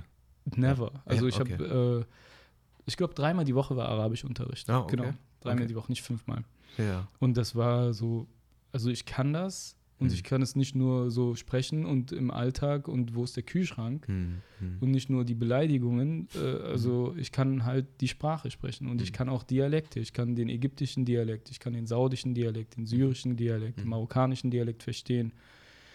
Und das sind Sachen, die, das sind Skills. Ja. Ja, und wenn ich das jetzt aufschreibe, ich weiß noch ganz genau, ich habe aufgeschrieben, welche Sprachen ich kann. Und dann habe ich jeden Dialekt auch hingeschrieben. Und der Lehrer liest dann alle vor. Der kriegt so Karteikarten nach vorne und liest vor, ah, äh, Italienisch, Deutsch, Englisch, Deutsch, Englisch, Deutsch, Englisch. Jeder kann nur Deutsch. Ja, genau. und dann bei mir, Ja, dit, dit, dit. und ich dachte, er liest das jetzt vor, weil ich war stolz drauf. Ja. Ja, kann man ja auch sein. Ja, und äh, der sagt so und liest dann erst an meiner Karte, guckt so und dann sagt, ja, Deutsch, Englisch und ich weiß nicht, was das sein soll hier, Arabisch wahrscheinlich. Und macht das so weg. Und ich so, ey, yo, was? Mir wird gerade mein Intellekt klein gemacht. Weißt du, so, ey, ich, Dass der nichts wert ist. Das ist dass es- nichts dass, wert Dass ist, das das nichts Besonderes ist. es ist nicht so viel wert wie Englisch. Es ist nicht so viel wert wie Deutsch. Es ist nicht so viel wert wie dein Französisch. Bist du dein Ernst, Alter? So, ähm, solche Sachen. Oder, ey, einmal, einmal wurde ich, wurden meine Eltern zum Direktor bestellt, Mhm. was zur Folge hat, wenn du ein Sohn bist von einem arabischen Vater, dass es danach, wenn er wieder zu Hause ankommt, es Schläge gibt. Es gibt Schläge. Was bei dir auch der Fall Äh, Ja, das- ja, aber was heißt ja natürlich, aber das ist eine Zeit, wo Kids, die arabische Eltern hatten, nicht alle, natürlich, aber in meinem Fall und im Fall vieler Araber, die, mit denen ich Sri Lanka aufgewachsen ist bin, genauso. in Sri Lanka auch, okay, wo das, äh, das ist, wenn du sagst, was los war und was du für einen Mist Ja, gebaut hast, dann ja. kriegst du nicht nur Ärger, du kriegst zu Hause richtig Ärger. Und du kriegst zu Hause so Ärger, dass du ein dickes Ohr hast. Du hast, musst vielleicht danach zum Arzt, weil irgendwie ein Knöchel wehtut, Alter. Und dann sagst du, okay, Alter, sage ich wirklich meinen Eltern, was ich draußen für einen Scheiß baue? Nein. Natürlich nicht. Ich will doch nicht zweimal bestraft werden. Also es ist eine Sache, über die Leute sehr ungern reden, weil es hart ist. Die zweite Sache ist, ich war asozial zu diesem einen Lehrer, nichts Großartiges so. Manchmal habe ich ihm so nachgeäfft oder pff gemacht, so Kleinigkeiten, ja, Mhm. die natürlich asozial sind. Mhm. Ich habe ihn nicht ernst genommen und ich habe ihm das auch gezeigt. Und mein Bruder ist genauso wie ich. Mein älterer Bruder ist, er ist genauso wie ich. Ja, er lässt dir, wenn er dich auf den Kicker hat, dann macht er dich fertig. So. Und wir waren beide so und das war so normal. Und dann hat er meine Eltern äh, äh, reingeholt. Und in diesem Schreiben steht, ich hoffe, Sie denken nicht, ich hätte etwas gegen Ausländer oder so und deswegen lade ich Sie ein, Komma, und ich zitiere, im Gegenteil, in meiner Studienzeit war ich in einer WG mit einem Perser und einem Iraner. Wo ich, wir lesen das, mein Vater und ich lesen das. Wir haben das ja nach Hause geschickt Ja, bekommen. ja. Und wir verstehen die Welt nicht mehr. Ich habe nichts gegen Ausländer, aber hat ein Lehrer geschrieben. Ein Lehrer. Diesen Satz. Verstehst du? Verstehen die Leute, was hier los ist? Und ich habe nichts gegen Ausländer, aber. Da gibt es keine Du, bist, du gehörst zu der. Du gehörst zu einem Du bist Intellekt- in Aachen geboren und aufgewachsen und dann kriegst du auf schwarz auf weiß, dass du ein Ausländer bist. Äh, Ja, also ich war in dem Modus, muss man auch sagen, ich war Ausländer und ich wollte nicht deutsch sein. Ja. Das war nicht ein Problem, wenn mir jemand gesagt hat, du bist Ausländer. Ich weiß. Ja, Ja, natürlich. also, ja, wenn du dein, wenn du von Kindheitstagen an äh, äh, äh, immer wieder diesen Stempel bekommst, du gehörst nicht zu Ja. uns. Ja, das ist auch so. Deswegen sage ich jetzt, ich bin Ausländer. Das ist unter anderem auch so, ja. Aber, Ja. aber das war, guck mal, du stellst mir die Frage, du hast ja vor diesem Gespräch mir auch gesagt, ey, überleg dir ein paar rassistische Sachen, die dir, äh, erinner dich an diese Sachen, Ja. damit wir darüber reden können. Das haben wir ja gemacht. Und mir fällt das nicht ein. Jetzt in dem Gespräch, wahrscheinlich fallen mir noch 100 Sachen ein. Mhm. Aber weil das in dir als das normal, also du weißt ja nicht, was du vorgestern zum Frühstück hattest. Weißt du nicht, weil es, Mhm. Ja, ist klar, dein Alltag. natürlich. Deswegen ja auch diese Reise, die wir Genau, so komme ich da drauf. Aber Ja. das heißt nicht, ah, der hat ja nichts Schlimmes erlebt. Mhm. Junge, es ist für mich so normal. Irgendwann, irgendwann, genau, das ist so diese Psyche, die gewöhnt sich daran irgendwann, ja. Äh, Nochmal, du bist, du bist, äh, du bist in Aachen geboren und aufgewachsen Ja. und von Kindheitstagen an oder so ab der fünften Klasse kommst du und, und man gibt dir diesen Stempel, du, du Usus, du bist anders, du bist Ja, anders, du ja, bist ja. anders. Äh, ähm, es ist diese normale Reaktion eines Menschen, dann quasi einen gewissen Bunker quasi auch aufzubauen. Absolut, ja. Ähm, wie ging es dann weiter? Ich meine, du hast, ihr, ihr versteht dann die Welt nicht mehr, ihr habt diesen Brief bekommen, ihr seid dann dahin. Ach so, ich gehe nicht dahin mit. Meine Eltern werden vorgeladen. Oh, okay, alles klar. Und das äh, Erniedrigendste für meinen Vater und meine Mutter ist, dass meine Mutter trägt Kopftuch. Wir Ja. sind die einzigen Ausländer auf der Schule. Mhm. Ähm, sie kommen über den ganzen Hof, alle Leute gucken, wie die Eltern von, Us Us eingeladen, äh, von Usama Ja, werden so ja. da eingeladen. Also es ist Mhm. einfach, ich, äh, ey, für was? Für was? Ja, warum? Weil ich komisch, dann red doch mit mir. Gib mir doch einfach da auf dem Flur oder vor den Schülern, ist auch nichts Neues für mich. Kack mich doch an. Was ziehst du da meine Eltern mit rein? Und vor allen Leuten werden die vorgeladen. Weswegen? Weil du das nicht aushältst, dass ein kleiner Pisser so macht. Pff, wen interessiert das denn? Das hältst du nicht aus. Das Deswegen- hältst du nicht aus. Du lädst meine Eltern da ein, weil du das nicht aushältst, wenn ein Kind irgendwas gegen dich sagt. Hast du keine Argumente? Weißt du nicht, wie man ein Kind ruhig stellt? Der weiß genau, dass das Allerschlimmste, was du diesem Kind antun kannst, die Eltern auf ihn zu hetzen. Weil, hey, was zu Hause bei denen passiert, ist mir doch egal. Haben die ja nie erfahren. Die wissen, was die Ausländer mit ihren Kids zu Hause machen. Wussten die das? Jeder, Deu also Ja, okay. Ja. Guck mal, ich, musste, ich wurde einmal beim Clown erwischt und die Polizei hat mich nach Hause gefahren. Worst case ever. Super schlimm. Warum? Warum ist das schlimm? Weil die Polizei weiß, wenn jetzt diese Tür zugeht, haben wir nichts mehr unter Kontrolle. Wir wissen nicht, was diesem Was Schutzbefohlenen, nämlich einem Kind, Mhm. wir wissen nicht, was dann passiert. Die, Pro die Polizei kennt diese Problematik, die sind nicht doof. Die Polizei hat mich abgegeben bei, äh, bei meinen Kindern und hat meinem Vater gesagt, schlagen Sie ihn nicht. Das haben die wortwörtlich so gesagt. Ja. Das ist nicht, weil die asozial sind. Das ist nicht, weil die Polizei Nee. Assis Nein. oder weil die denken, alle Ausländer machen das. Hm. Die Polizei weiß, dass das alle Ausländer machen. Hm. Die haben ein Problem damit. Die Ja? können halt eben nicht eingreifen. Richtig, die können da nicht reingreifen. Sobald diese Tür zugeht, wissen Mhm. die nicht, was mit diesem Kind passiert. Ja, also das ist, ja, wollen wir nur die anderen kritisieren oder wollen wir auch uns kritisieren? Ja, also wenn du sagst, wie haben unsere Eltern uns erzogen, Ja, die haben mich super erzogen. Die haben mir meine Werte gegeben. klar. Die haben mich so stabil gemacht, dass ich diese Scheiße aushalte. Ja? Mhm. Die waren das. Aber das war nicht so gut, das war nicht so gut. Weißt du, wenn ich meinen Vater jetzt konfrontieren würde mit diesem Thema, der Ja. würde sich selber nicht erkennen. So, Ja. bei mir war es nicht anders gewesen. Ja. So, ich habe damit auch mit, mit niemandem drüber gesprochen, weil das für mich dann irgendwann normal war. Also ich bin damit groß geworden, schon als man redet mit, also Das ist das bei dir auch so gewesen, wenn ich fragen darf? Ja, klar, ja. Aber du hast ja auch deutsche Freunde bestimmt, Ja, ne? ja. Hast du denen gesagt, dass du geschlagen wurdest Nein, die, einer, einer hat es äh, irgendwann erkannt, Ja. weil ich äh, einen Tag vorher 60 Schläge mit dem Gürtel bekommen hatte. Ich war sieb, ab 60 habe ich aufgehört zu zählen. Ich war, siebte Klasse war traurig gewesen und der fragte, was ist los? Ich so, ach nix. Ach, nix. Hab schle schlecht geschlafen. So, ne? ja. Äh, sag jetzt, sagt er, der hat mich richtig unter Druck gesetzt. Ne? Wenn du jetzt nicht sagst, dann äh, gibt's Ärger. Ne? Und dann Ja. habe ich gesagt, okay, du musst mir versprechen, niemandem irgendetwas zu sagen. Und dann habe ich gesagt, pass auf, äh, meine Mutter hat mich geschlagen. Und der so, was? Lass zum Jugendamt, ja, genau. wir müssen das sagen. Und für mich war so, ey, bist du Worst. be- ja, ey, Worst bist case. du worst case, bist du bekloppt, Jugendamt, ey, dann, dann, dann bin ich so im Gefängnis Ja. und ähm, äh, ja, und erst viel, viel später durch eine Therapie habe ich mich äh, von diesen Sachen halt eben lösen können, aber ähm, Es ist ein Thema. Mhm. Also bei jedem ist das ein Thema. Wenn ich mit Jungs Ja, äh, klar. zusammensitze, Shisha-Bar, was auch immer, du sitzt Ja. da, ab einem bestimmten Alter, eine gewisse Generation von Leuten, die mit äh, Migrationshintergrund hier in Deutschland sind, das ist unser gemeinsamer Nenner. Dann kommt irgendjemand dahin und dann macht der eine einen Witz darüber, dann kommt Baba mit Dings, ne, ha, ha, ha. Ja, aber hey, wir gehen gerade auf die 40 zu und wir reden immer noch darüber. Wir haben einen Schaden, Bruder. so schon, dass wir heute drüber lachen, so, ne? lachen, Ja. lachen können. Ja. Dafür setze ich mich ja auch ein, ja, dass, dass gerade betroffene Schüler Ja.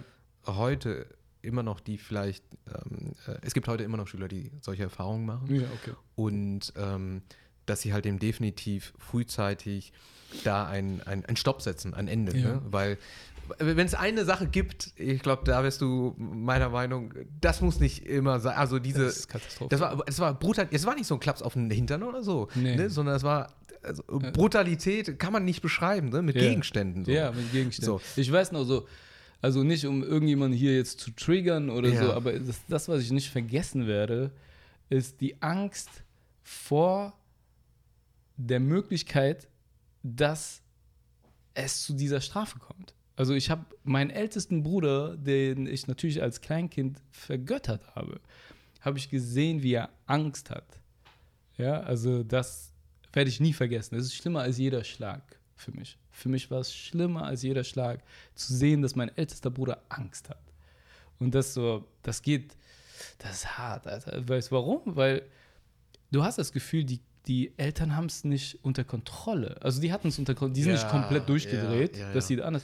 Aber du sagst, shit, da ist ein Erwachsener irgendwo ohne Kontrolle, Alter, was kann Was passieren? passiert? Was, Was passiert, passiert? Ja. Und Hm. also bei uns wurde, äh, bei uns war, meine Mutter hat das cool gemacht. Meine Mutter, die, die hat das so, die hat so klapsmäßig, ne? Ja. Äh, und die konnte das nicht, ihre Kinder und sowas. Und die hat teilweise so, um das, um dir einfach nur diesen Schrecken zu geben, hat die so einen Plastikbügel über deinen Kopf. So, so, so. Nein, nein. Und du so, nein, bitte nicht, bitte nicht. Kleiner Bügel. Weißt du? Ja. Äh, aber es gibt natürlich auch so ein paar lustige Sachen, wie wenn dein Vater nicht merkt, dass du inzwischen stärker bist. Ja. Oder so. Ja. Baba, lass. Du schiebst so deinen Vater, Baba, lass. Baba, Baba, lass. Nicht, nicht, nicht heute, Äh, nicht, heute, nicht so diesmal. mit nicht einem. Arm schiebst du ihn. Dann so, die Zeit ist so vorbei.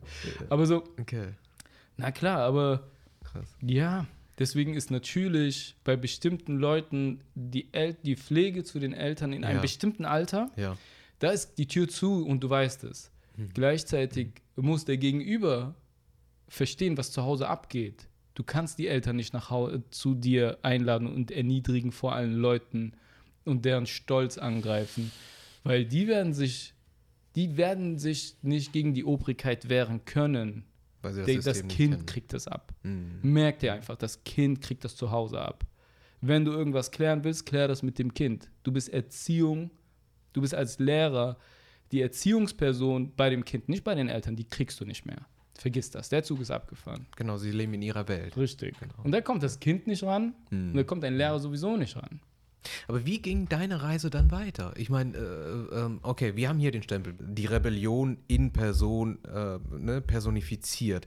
Ähm, du hast das Abi gemacht und, und dann? Ich habe das, What's going on? ich, ich, ich hab das Abi gerade noch so gemacht. Ich habe das Abi gemacht ohne Lehrer Schmidt-Videos. Okay, kennst du Lehrer Schmidt-Videos? nee, nee, nee. Auf YouTube Lehrer Schmidt Damals, ist ja. Tutorial, einfach meine Kids machen. Wenn ich nicht weiß, wie das jetzt geht mit dieser, mit Ja, dieser gleichnamig machen Mhm. zum äh, Bruch äh, Ja. addieren, Lehrer Schmidt.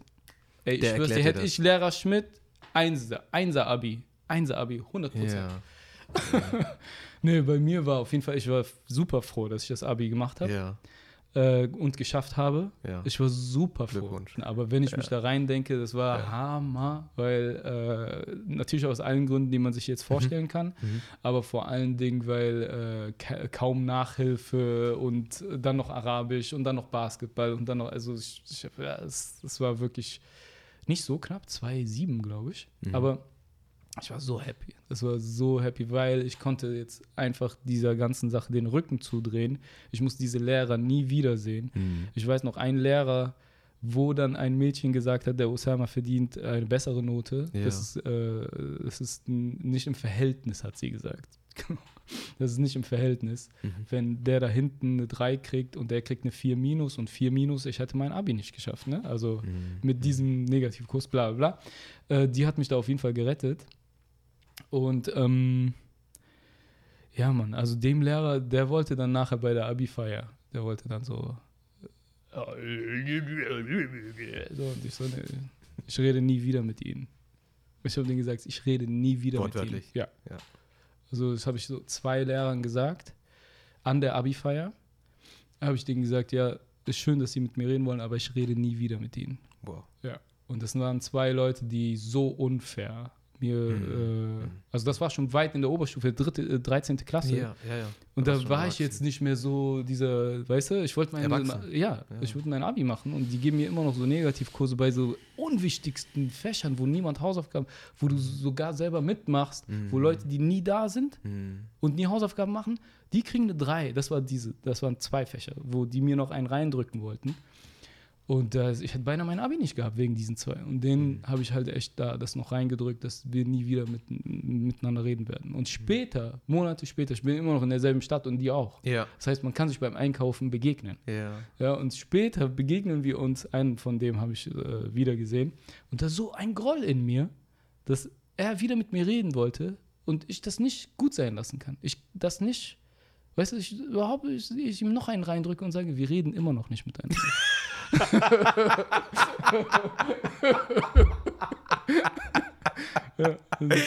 Nur weil die Schule vorbei ist, brauchst du nicht denken, dass wir hier nur weil, mein, weil ich jetzt mein Abi habe.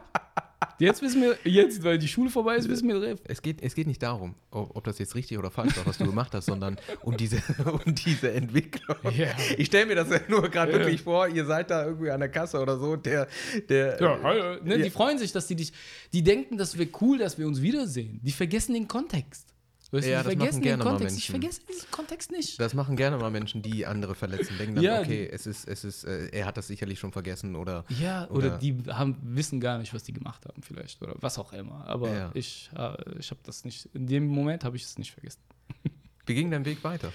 Mein Weg ging weiter mit dem Studium. Mhm. Äh, Ich habe in Aachen Grafikdesign studiert und habe während des Studiums so eine kleine Internetseite gehabt, die hieß schnur.de. Ja. Da habe ich immer wieder Sketches hochgeladen oder was man heute so Memes nennen würde. Das Ja. war so ein Vorreiter, nicht Vorreiter, aber das war so, was ich mit Photoshop machen konnte, was lustig war, hochgeladen. ja.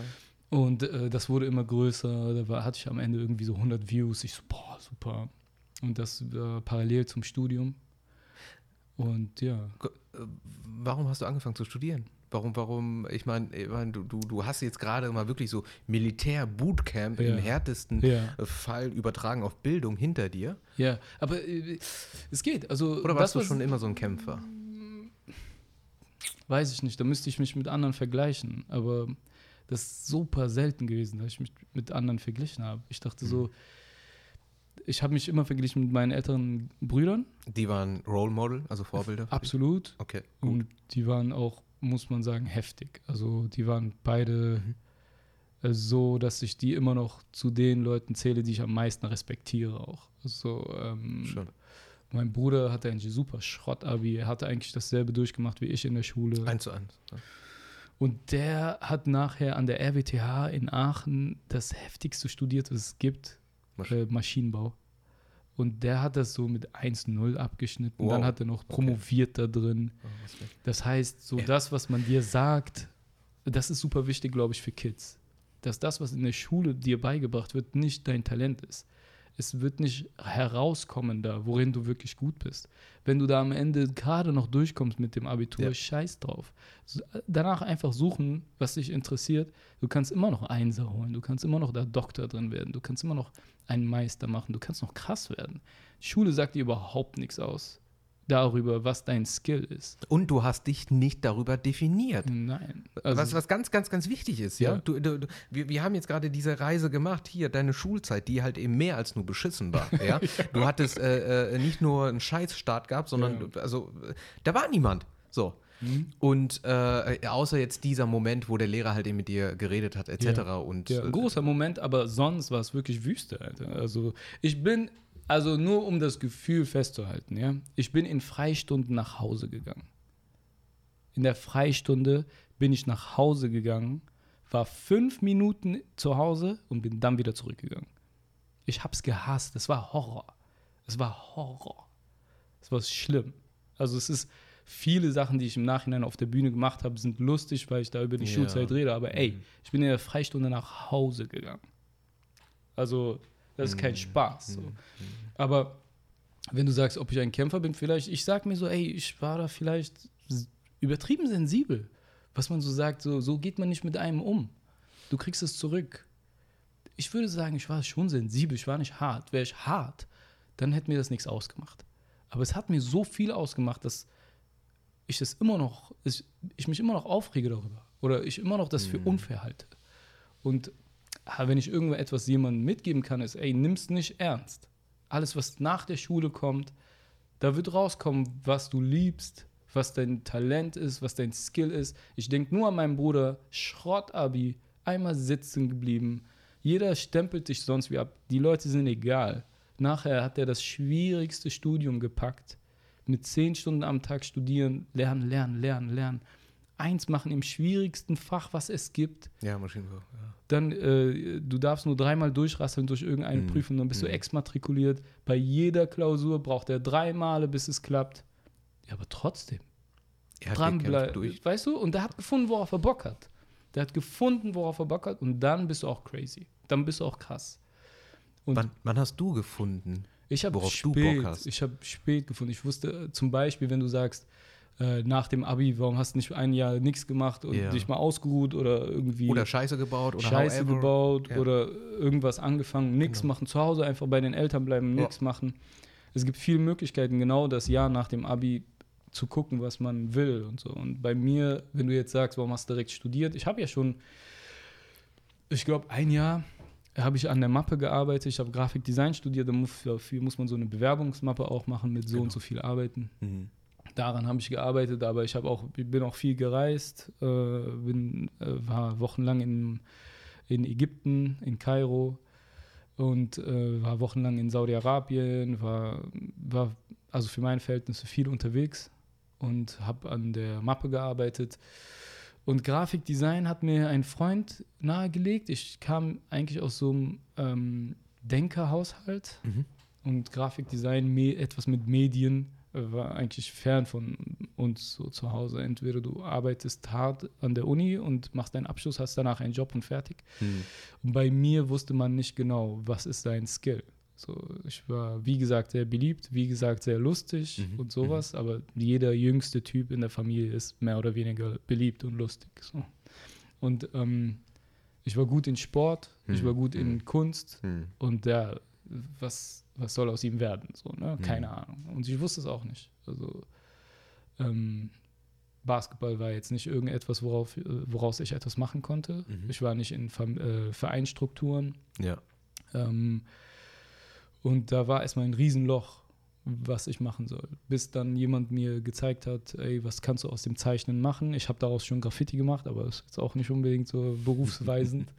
und äh, der hat mir dann Design gezeigt, Layouts gezeigt, gezeigt wie man da reinkommt. Dann habe ich gesagt, kann man das studieren? Dann meinte er, es gibt das und das. Dann habe ich mir das angeguckt, habe eine Mappe gemacht, in sehr vielen Unis die Mappe abgegeben.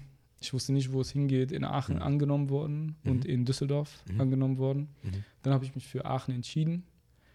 Und innerhalb dieser Zeit habe ich mich irgendwo eingeschrieben, damit ich ein Studieticket habe, so NRW-Ticket. ja, das ist der, das ist der äh, geheime Trick. Ja. Genau. Und dann ging das noch, dann nimmst du dir ein, ein, ein Studienfach, wo Ja. es kein NC gibt. Ja. Und dann habe ich mir irgendwas mit, ich weiß es gar nicht mehr, ich weiß nicht, irgendwas mit Wertstoff oder Werkstoff Mhm. oder irgendwie sowas Mhm. genommen, damit ich das Ticket habe. Und dann war ich an der RWTH eingeschrieben dadurch. Und die RWTH ist eine Hochschule, technische Hochschule. Äh, und in der Zeit sind wir jetzt nach 11. September. Mhm. In, Im 11. September äh, wurde klar, dass die Leute, die was damit zu tun hatten, äh, an der Technischen Hochschule in Deutschland studiert, äh, irgendwo studiert hatten. Und dann ähm, sind alle Leute mit Migrationshintergrund in die sogenannte Rasterfahndung reingekommen.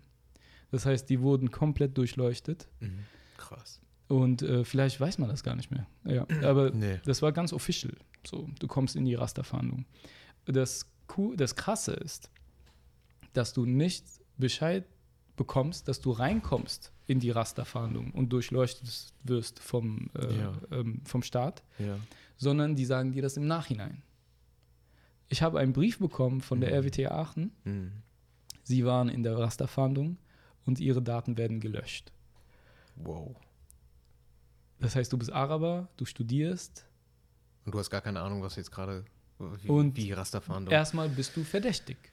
Da, da, also die Aussage, wenn du diesen, dieses Papier in der Hand Ja. hast, ja, Ja. und da steht, du Als warst. geborener Aachener, ja? Ja, das muss man als- hier betonen. Ja, und du bist Araber und deswegen bist du erstmal verdächtig, äh, Terrorist zu sein.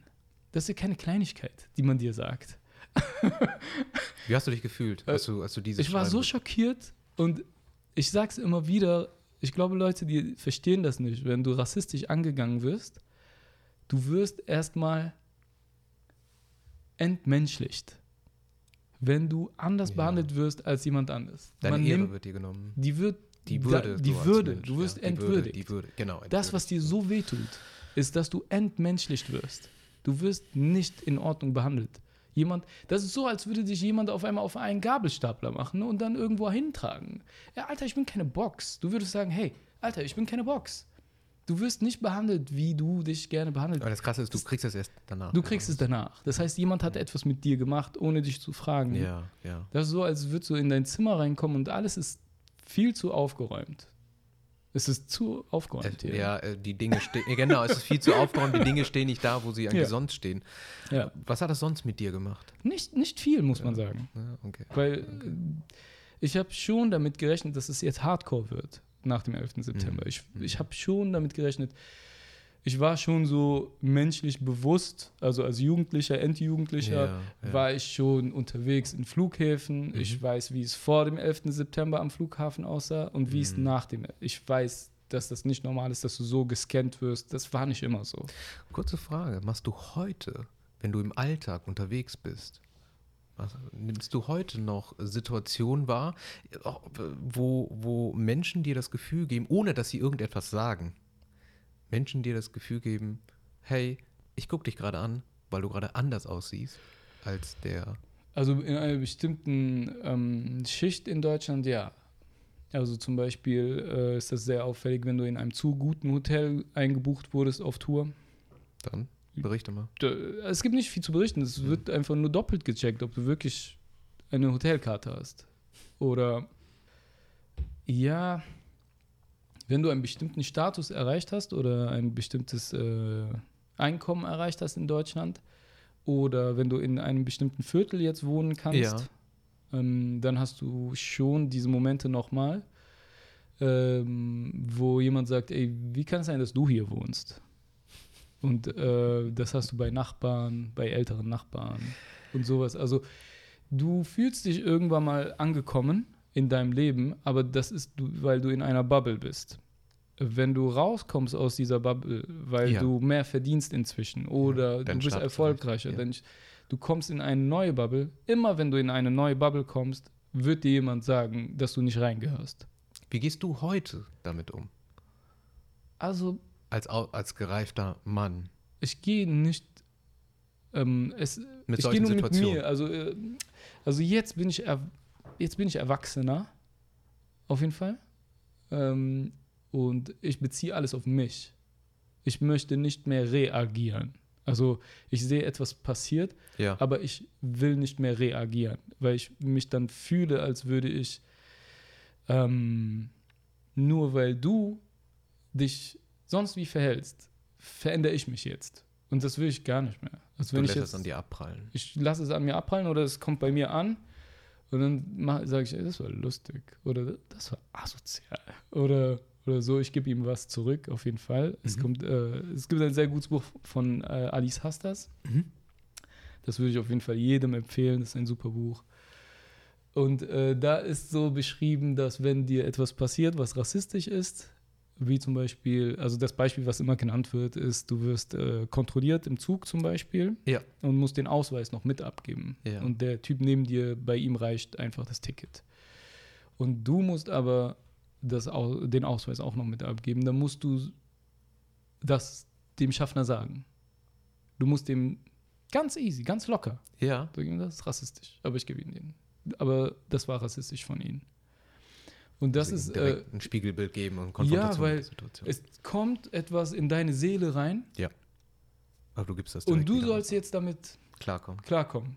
Und der macht weiter seinen Job. Und er denkt, er hätte nichts Falsches gemacht. Hm, hm, hm, hm, hm. Und es muss ausgeglichen sein. Genau. Aber friedlich dann. Ja, ja. Ne? Ohne ja, Aggression. Ja, gar kein Problem. Es ist kein. Problem. Vielleicht weiß er, er macht es doch, weil er es nicht weiß. Wir wissen es Höchst, nicht. Wir höchstwahrscheinlich. Also gehen wir vom Besten aus. Ja. Gehen wir vom Besten aus. Das war aus Versehen. Mhm. Äh, ich gebe ihm den Ausweis, aber das war rassistisch. nicht. So, Mhm. weil Mhm. Thomas musste das nicht machen. Ne? Aber ich gebe ihm den. Er muss es kriegen. Er muss es kriegen. Also so gehe ich inzwischen damit um, beziehungsweise beim Ja. Lesen des Buches ist, Mhm. hat mir das so viel gegeben. Mhm. Weil ich verstehe das jetzt. Oder woher kommst du? Die Frage, woher kommst du wirklich? Dass man dem anderen schon probiert zu erklären, dass das nicht cool ist. So. Ja, ganz klar. Also Ja, dem anderen ist nicht klar. Also zum Beispiel kann es sein, dass er so sagt, ja, aber es war nur Interesse und so weiter. Ich so, ja, ist cool, aber du musst sensibel sein, weil manche Leute, bei mir ni- nicht, ne? Ja. Aber bei manchen Leuten, die haben einen Flüchtlings-Background äh, und da, wie die hier hingekommen sind, ist Hardcore. Das können wir uns gar nicht vorstellen, so, ne? Also, Ja. also es wird zwar in den Medien viel irgendwie über Flucht, Flucht geredet, aber wenn Ja. ich so zurückdenke, so an die Zeit, meine Mutter, die war alleine mit meinen beiden Schwestern, fünf Jahre im Krieg. In Sri Lanka, im Bürger, guck mal, als Frau, du siehst äh, 1983, als die Geschäfte in Colombo angefangen haben äh, zu brennen wegen dem Pogrom, Okay. äh, also die hat nie drüber gesprochen. Hm. Die hat immer zugemacht. Also ich, ich, ich kann mir das nur so vorstellen und sehen, was da so passiert ist an den, anhand der Bilder. Ja. Aber hey, ähm, das ist, dagegen sind unsere Probleme, sag ich, Natürlich. nothing. Ja, absolut. Derjenige, der das den anderen fragt, sollte das im Sinn haben und verstehen, Dass der ein, dass du gerade, das, so wird es auch in dem Buch Ja. geschildert. Das ist jetzt nicht mein Knowledge, aber Ja. das hat mir auf jeden Fall was gebracht, weil denjenigen, den du das fragst, du gehst gerade, das ist das, was uns daran stört, ist, das ist so privat, privat als privat. privater als privat und wir sind gerade in einem Floskel-Ding, in Smalltalk. Das ist kein Smalltalk.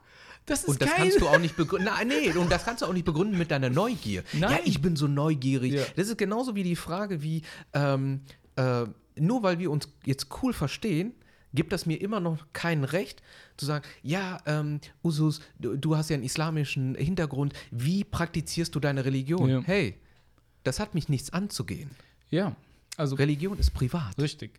Punkt. Das ist so privat, das, aber dann ist so, kannst du was antworten, was für ihn zu privat ist, um ihm zu zeigen, dass es, das ist unangebracht, es ist unangemessen und Das, haben Menschen zu verstehen. ich, ne? Ja, das aber sie müssen es gespiegelt bekommen, das ist das, was ich meine. Also sie, du kannst dich beleidigt fühlen, aber du musst sagen, warum, sonst lernt der Typ nichts.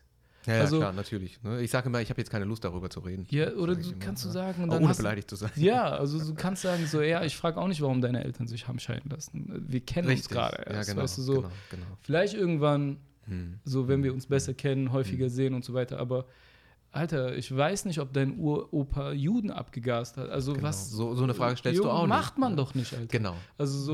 Ja, genau. Und da muss auch die Gesellschaft. Der muss sensibel Sensib- sein. ja, Weil du willst, dass ich bei deinem werden. Opa, der vielleicht jemand vergast hat, sensibel bin. Du willst, dass ich sensibel bin. Sei Das- doch bei mir sensibel. Äh, Richtig. So, genau. weißt du, aber So- so das ist ein Beispiel, Mhm. was so selten kommt, aber was natürlich ist Hardcore jetzt so zu antworten Ja, das war jetzt mit Case, Dings, ne? ja, aber es veranschaulicht nur bei manchen, wart mal mit der Frage. Genau. Und genau. wenn es für ihn locker ist, Ja. für den Gegenüber, er Ja. wird schon kommen. Er wird sagen, bei uns, Ja. ne, in Turkmenistan, wir machen das Essen so und so. Mhm. Er wird das schon sagen. Er kommt schon automatisch Ja, ja. dann auch auf dich Wenn zu. ihr ne? soweit seid, kommt er von alleine drauf. Ja. Ja, jetzt habe ich da einen jungen Mann vor mir, der, der sich von nichts und niemanden klein äh, reden lässt und klein kriegt, weil er halt eben seine positiven Role Models hat. Das sind deine, deine Absolut. direkten äh, Geschwister. Wie kam, du hast eben auch erzählt, dass du äh, mit Babak auch schon äh, Kontakt hattest während Ja. deiner Schulzeit. Wie kamt ihr auf die Idee, auf dieses Markenzeichen, okay, wir machen der Rebellion, geben wir mal richtig Ausdruck, ein, ein komplettes Comedy-Ensemble ins Leben zu rufen? Boah. Ich meine, Also es ist, ich, es ist schwer für mich, das, den Kontext zu spannen, weil äh, ob wir jetzt Basketball zusammen gespielt haben, wir haben viele Turniere zusammen, zum Beispiel zusammen gespielt, äh, Streetball-Turniere haben wir gemeinsam gespielt, wir haben sehr viel so gemeinsam Musik gehört, uns mit Musik beschäftigt. Ja. ähm, und eben auch dann mit Comedy aus Amerika und Stand-up-Comedy auseinandergesetzt. Auseinandergesetzt, ja. Und das war so ein Ding, wo wir gesagt haben, es spielt so ein bisschen in die Musik, in Rap und so. Es kommt so ein bisschen aus denselben, nicht ganz, aber ein bisschen aus diesem popkulturellen New York-Shit. So LA, New York, was gehört da auch noch zu den coolen Dingen, die es gibt. Und da war äh, Poetry Slams natürlich, also de, ähm, da gab es Def Poetry und da gab es Def Comedy Jam. Und das fanden wir immer sehr, sehr cool. Der Umgang mit Sprache und ich glaube, dieses Umgehen mit Sprache, das ist bei mir und Babak äh, so die größte Schnittmenge. Äh, wenn wir tauschen uns sehr viel aus über Filme äh, und äh, Bücher und Comedy und äh, damals auch vermehrt Rap. Und dann irgendwann mal, ich hatte ja auch diese Comedy-Seite, mhm. Äh, wo ich äh, Sketches gemacht habe. Einfach just for fun. Just for fun, weil ich so voll der Helge Schneider-Fan war und voll der cool. Comedy-Fan war. Mhm. Habe ich selber sowas gemacht, einfach aufgenommen, Sachen und äh, äh, mit Audio, mit allem, was ich hatte, habe ich probiert, so Comedy zu machen. Ob es ein Bild war, ob es äh, so fünf Minuten Freestyle, irgendeine Geschichte erzählen war oder ob es was auch immer war. Ja, oder Video, ja. ersten Schritte mit Video. So. Mhm. Und dann, also wir sind beide, dass wir sehr viele Interessen haben und es war nie so wirklich vordergründig die ganze Zeit, lass mal was ändern an Rassismus in Deutschland oder so. Nein, wir haben eher über Spaß und über wie, wie viel Inspiration oder wie inspiring ist das gerade, was ich da angucke. Und äh, da war das noch so, bei YouTube war nicht alles am Start, sondern du nee. musstest die Sachen ziehen oder irgendwie mhm. beschaffen. Mhm. Und da war das auch so wie so eine Börse, ey, guck mal, was, was ich habe hier. Ich mache ihm eine DVD, er macht mir eine DVD, ich mache ihm ein Mixtape, er macht mir ein Mixtape und so weiter. Und so hat man sich so ausgetauscht, zieh dir das mal rein. Und irgendwann ähm, waren wir beide an einem Punkt, wo wir nicht genau wussten, wo es hingeht. Bei ihm wusste ich nie, wo es hingeht. Sei, sein ganzes Umfeld sind alles so BWLer, Manager, okay. Marketingleute, okay. sein engster Kreis. Und bei mir mein engster Kreis auch Ingenieure, Mediziner, Architekten. Akademiker. Ja. Und bei mir und bei ihm war gleich, dass jeder sich gefragt hat, was machen die demnächst? Also in diesem Scheidepunkt nach Abi, nach und dabei, wir beide wussten auch nur, dass Film und dass diese ganzen künstlerischen Dinge uns voll triggern. So, das ist etwas, wo wir uns voll wohlfühlen, was uns so interessiert und was uns so befreit auch mhm. zu teilen. Babak hat bis dahin dann schon zwei Spielfilme geschrieben, mhm. Drehbücher, okay. hat viel an Filmen gearbeitet, war Praktikant bei Moses Pelham als Video bei ah. Cassandra Steen und sowas. Hat ah, okay. er so, der war schon so in dieser Filmwelt total drin. Mhm. Hat auch in London, glaube ich, so ein paar Kurse belegt über das Filme machen und hat irgendwann dann seinen Film gemacht. Und alle Sachen liefen immer parallel. Also während ich studiert habe, habe ich auch an Rebell Comedy gearbeitet. Wie kann das aussehen? Und das Studium geht so weiter. Irgendwann sagst du, oh Mann, ey, demnächst, was bedeutet das? Ich heirate bestimmt demnächst hey, das Studium ist bald vorbei, nach dem Studium muss mir ein Job, was für ein Job wird das, wenn man Grafikdesign studiert hat? Ah, wahrscheinlich Werbeagentur oder irgendwie so, boah, da hat man Zeit mehr für gar nichts mehr. Gleichzeitig haben wir noch nie was gemeinsam gemacht, Babak und ich. Nie ein Projekt. Und dann kommt die letzte äh, wir haben schon so an sehr vielen Jokes geschrieben, an sehr vielen Sketches geschrieben, alles parallel, die ganze Zeit uns ausgetauscht, Mails geschickt, zusammen eine, sowas wie äh, Google Docs hatten wir immer, yeah, okay. wo wir immer dran geschrieben haben. Okay. Und da waren so 150 Sketches ungefähr. Oder 120. Alles Schrott. Ja, aber aus Schrott wird dann irgendwann. Ja, unlustigsten Sachen. Irgendwie ein Glatzkopf geht in, in, zum Friseur und sagt, poliere es oder so. Solche Sachen. Und wir wussten nicht, was wir machen sollten. Dann hatte ich meine Abschlussarbeit. Äh, das waren noch Diplomzeiten. Das mhm. heißt, eine Diplomarbeit bei Grafikdesign war sehr, sehr frei. Und äh, meine Vertiefung im Studium war äh, Entwurf und Konzept. Mhm. Also ich habe immer nur an Ideen gearbeitet. Und das ist auch wirklich etwas, was mich am meisten interessiert. Eine Idee, einen Einfall zu etwas machen. Ob das jetzt eine Packung ist, ein Logo ist, ja. das hat mich immer super fasziniert. Ich mhm. habe das immer geliebt. So. Mhm. Und dasselbe ist auch beim Schreiben. Wenn ich einen Joke schreibe, sage ich mir, wie kriege ich das hin? Wie kriege ich diese Idee so weit, dass sie von alleine gehen kann? Das mhm. hat mich immer so inspiriert. So. Okay. Und äh, bei Babak ist es ähnlich. Und dann hatten wir die Abschluss, ich hatte die Abschlussarbeit und ich musste mir überlegen, was jetzt wo ich eine freie Arbeit habe. Und danach bin ich einfach auf diesem Markt, Arbeitsmarkt. Und dann kann ich nie, ich habe so Schock, dass ich wahrscheinlich nie frei arbeiten werden kann, sondern ich muss jetzt so in diese Maschinerie rein. Genau, du musst, du musst dann in diesen, in diesen, wie sagt man, äh, du stempelst dich ein, gibst dein Gehirn ab Genau. und dann äh, um 17 Uhr stempelst du dich aus, nimmst das Gehirn wieder mit. Ja, und wenn es sieb- ja. 17 Uhr wäre in einer Werbeagentur. Ja, äh, wäre wär- super, ja, aber super. meistens geht das ja. ja. Und ich hatte also so einen Horror und beim, beim Überlegen, was ich machen könnte, und wir hatten ja so viele Jokes schon geschrieben und wir hatten so viele Ideen schon. Und dann, er hatte schon eine ähm, äh, Filmfirma, äh, so. F ähm, hatte er schon gegründet mit Freunden Ja. und äh, die hieß Rebell Film. Mhm. Und äh, dann haben wir gesagt, ey, habe ich ihn gefragt, ey, hättest du Bock, dass wir eine Folge machen Mhm. von dieser Comedy-Show Mhm. zusammen mit deiner äh, äh, Filmfirma Ja. Und ich schreibe die Sachen und ich designe die Sachen, wie diese Show auszusehen hat, wie das Bühnenbild ist, wie das Logo ist Ja. und wie die Zwischensequenzen in den Sketches sind, wenn, das, wenn man zurückkommt aus der Werbung. Ich habe mir all das so vorgestellt. So. In deiner Vision. Genau, in einer grafischen Vision, wie sowas aussehen sollte. Dann das Konzept überhaupt gemacht mit den Inhalten, mit der Zielgruppe. Zielgruppe Kaya, ja, na, nein, sondern Leute, die so aufgewachsen sind wie wir, Augenhöhe, bla bla bla, alles runtergeschrieben, seitenlang. Also es ist so ein fettes Konzept. Und Fotobücher, Inspiration gesammelt. Dann eine ganze Show auf die Beine gestellt, Sketches gedreht, abgedreht, in dieser Show gezeigt, die Sketches. Und das alles dann auch mitgefilmt. Daraus eine DVD gemacht. Und das war dann meine Diplomarbeit. Die hieß Fladenbrot. So.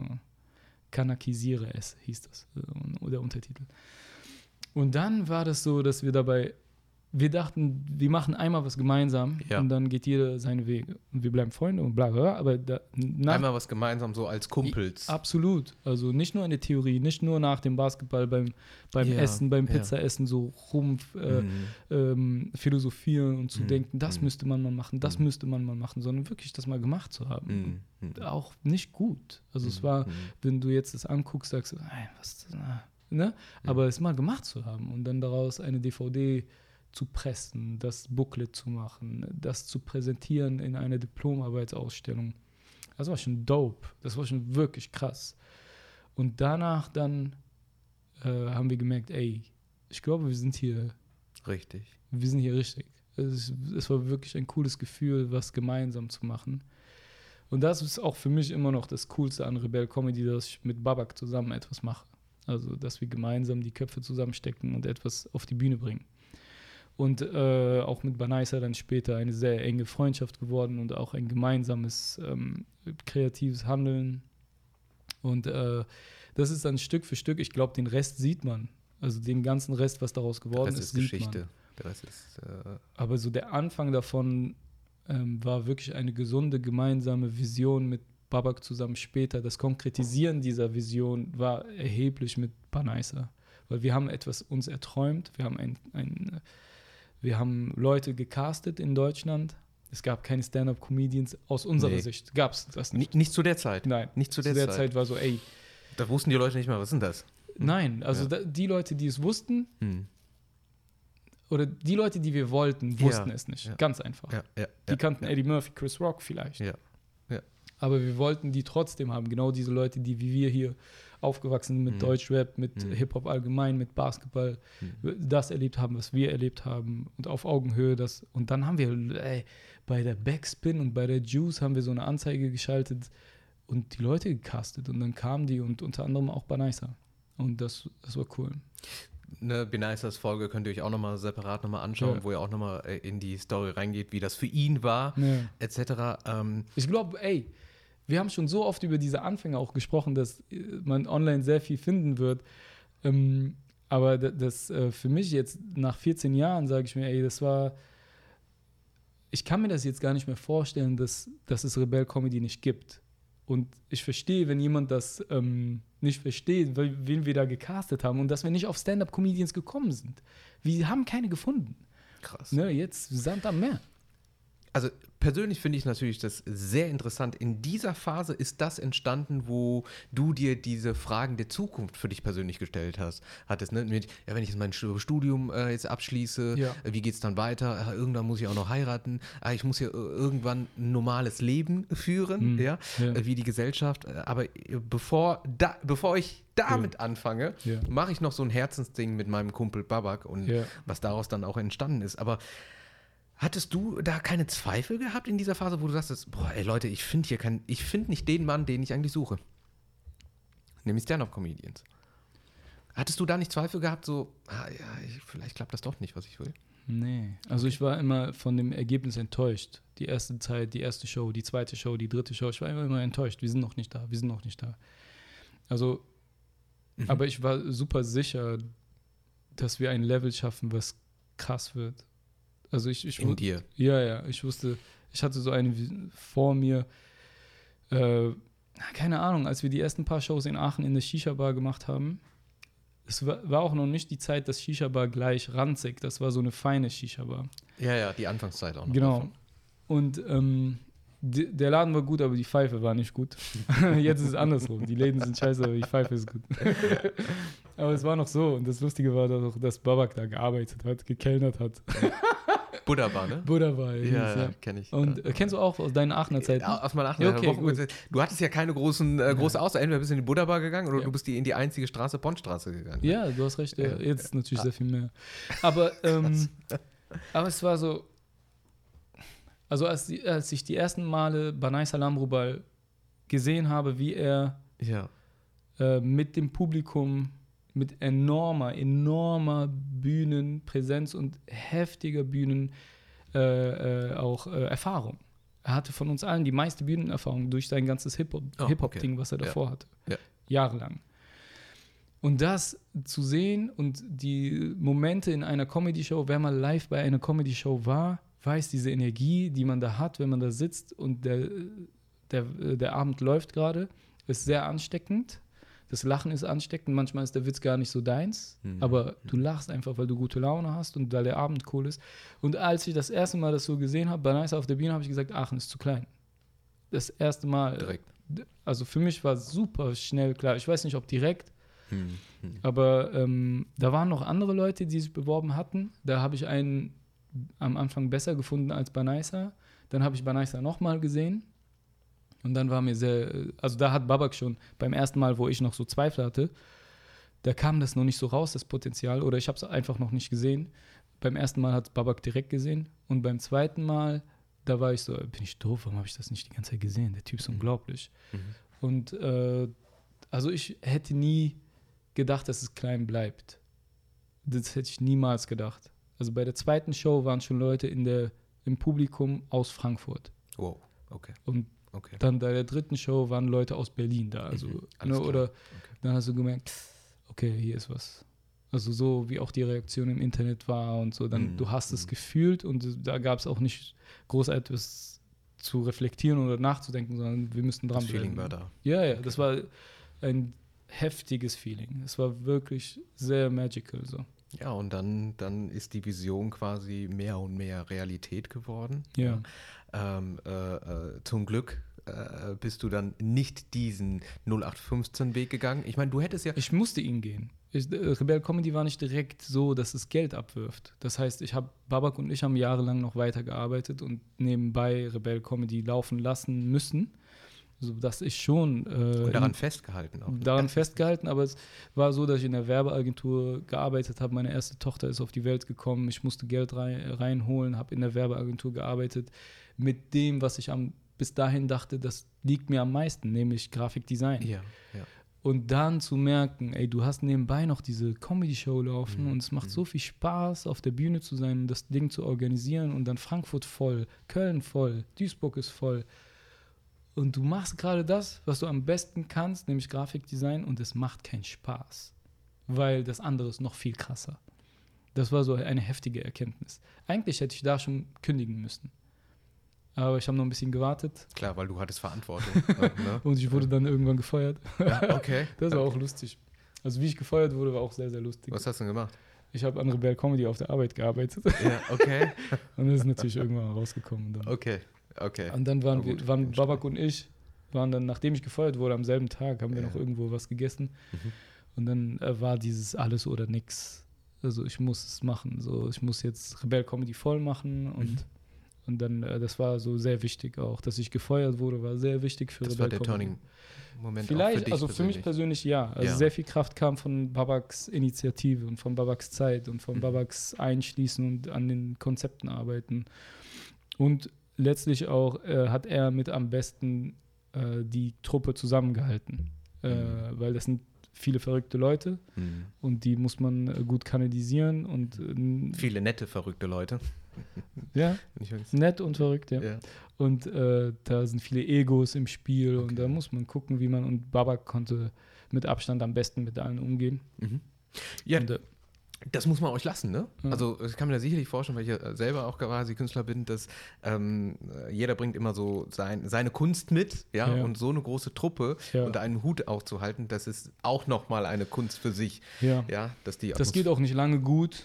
Also jeder entwickelt sich, jeder findet sich, Ah, jeder, jeder geht sein. Wir haben auch oft erlebt, dass Leute bei uns kurz waren und dann merken, ja, das ist nice und so, aber ähm, meine, meine Solo-Karriere leidet darunter, deswegen ciao. Was auch immer Okay, äh, alright. korrekt war, also auch äh, gut abgelaufen ist mit jemand wie Özcan Kosa, Vincent Verfliehen, wer, wem auch immer, der kurz mal da war und Okay. gesagt, ey, das ist super bei euch, Family und alles. Ja. Ähm, natürlich, du musst als Künstler sehr kompromissbereit sein, Klar. um dich mit äh, vielen Leuten äh, so, und dann muss es dir halt so viel wert sein, dass du so, du verdienst auch nicht so viel mit so vielen Künstlern auf Tour zu sein. Das ist unmöglich. Ne? Du Mhm. kannst nicht alles Mhm. durch zehn teilen. Mhm. Und wenn, dann bleibt nicht viel übrig. So. Mhm. Mhm. Das heißt, so für dich als, e als Künstler, der ein Ego braucht, damit du gut wirst, das ist unbedingt, das muss sein, damit du ein guter Künstler bist, Mhm. brauchst du ein positives, großes Ego. Du musst an dich denken und an, eine, an deine Kunst. Ist das immer ein Kompromiss mit vielen Leuten unterwegs sein und während du das machst, kannst du nicht das machen. Das heißt, Natürlich nicht. Auf zwei Ja. Hochzeiten kannst du nicht tanzen, Nein. genauso wie äh, so, ich bin, äh, ich gebe äh, Performance auf Ja. der Arbeitsstelle und dann parallel lasse ich das auch noch das laufen. geht nicht lange gut. Nee, natürlich Ja. nicht. Ähm, äh, und dann habe ich beim Rumseppen gesehen, dass du, ähm, dass du nicht auf der Couch saßt, sondern du bist nach Sudan geflogen. Ja, ja, das stimmt. Also- ich weiß gar nicht mehr wann. Wann war es? Äh, 2017? Ja, ist schon lange her. Also ich bin, ne, als ich stimmt, Videos gesehen habe, so, und, und du, aber in einer Gegend, was, ähm, das, äh, beschreib du es selbst. Du Also da, was hat diese Reise mit dir gemacht? Ich werde das natürlich auch verlinken. dass- ja, dass die- gerne anschauen. Wir haben da auch Videoclips zugemacht, Ja. äh, die die Stimmung einfangen und die Verhältnisse dort einfangen. Ich war dort mit einer karitativen Organisation, Islamic Relief, die ist auch weltbekannt. Da kam irgendwann mal die Anfrage, möchtest du mit uns mit zwei Wochen Sudan ähm, in, äh, in und um Khartoum herum, das ist die Hauptstadt. Und äh, da gibt es halt Lager und da gibt es äh, eine starke Flucht, auch durch äh, Regen und durch ähm, Dürre vor allen Dingen und durch Bürgerkrieg. Äh, fliehen die Leute und dann gibt es natürlich eine, ein, zu viele Menschen an zu wenig Orten, also an zu kleinen Orten, deswegen bilden sich da Lager und so weiter. Und es ging eigentlich dort um äh, Speisen für Waisen. Wir, das Ziel war, Spenden für Waisen äh, einzusammeln. Und durch diese Aktion, dass jemand von der Rebel Comedy dort ist und das Ja. medial Mhm. nach vorne bringt, was dort so los ist. Und wir haben eigentlich nur Familien ähm, besucht, äh, vier am Tag Mhm. Mhm. und uns deren Gesch Ge Geschichte angehört, mich um die Kinder gekümmert und ähm, einen Einblick bekommen, wie deren Leben ist und vor allen Dingen, wo das Geld landet, was Leute bisher schon gespendet haben. Da waren sehr viele, sehr viele Eindrücke, die ich immer noch habe und äh, sehr viele Eindrücke Drücke auf, äh, wie, wie viel Geld dort bewirken kann und dass es da ankommt und so. Das hat gut getan, das zu sehen. Was hat das mit dir als Mensch gemacht, als du wieder in Deutschland warst? Ich meine, ich Also meine, meine, meine persönlich. Meine, ich habe mir extra so ein Guthaben geholt, internationales Guthaben, ja. Stimmt gar nicht. Nein, ich hatte, das gab es nicht in Sudan. Es gibt so ein internationales äh, Datenvolumen-Dings, bla, bla, gibt's so. Mhm. Aber in Sudan greift das nicht. Mhm. Deswegen musste ich immer warten, bis ich irgendwo mal schlechtes WLAN hatte, habe alle Stories runtergeladen. Ja. Und dann, wenn ich WLAN hatte, habe ich alles hochgeladen. Mhm, mhm. Und dort immer erzählt, was wir gerade machen. Das kann man auch bei meinen Highlights bei Insta, Ja, kann man das genau, sich reinziehen. ja. Und Eindrücke gesammelt, gemeinsam mit äh, dem ähm, Filmemacher Xandi, Mhm. äh, mit dem ich unterwegs war, ist ein sehr lieber Freund von mir. Und äh, wir haben uns vor der Reise gesagt, egal was kommt, wir müssen positiv bleiben. Egal wie schlimm es ist, was wir sehen werden. Wir müssen positiv sein. Wenn du merkst, ich bin gerade negativ, hol mich hoch, erinnere mich an diesen Satz. Wenn ich merke, dass du gerade abkackst, hole ich Mhm. dich hoch. So. Wir haben uns das so fest vorgenommen und das hat sehr, das war sehr wichtig, weil ähm, meine Aufgabe ist es da, die Leute zum Lachen zu bringen. Und ich, das war nicht meine Aufgabe. Meine Aufgabe war, dass es medial äh, Genau, gesehen wird. ja. Aber meine Aufgabe, Aufgabe war, ich wollte jedes Kind zum Lachen bringen, 100 Prozent. So, Und als ich da war. Und äh, ja, also das, was das mit mir hier gemacht hat, ist, ich habe währenddessen die ganze Zeit den Leuten gesagt, bildet WhatsApp-Gruppen in eurem Familien, Ja, Freundeskreis ja. Und äh, macht eine WhatsApp-Gruppe heute mit Mhm. euren engsten Freunden. Ihr Mhm. sammelt jeder 5 Euro Mhm, mhm. und damit leistet ihr euch das Wow. und das und das und das. Und ich wollte das. Ich wollte, dass die Screenshots machen davon, Ja, wie die das abschließen. Und dann habe ich das, den Screenshot geteilt, geteilt, geteilt.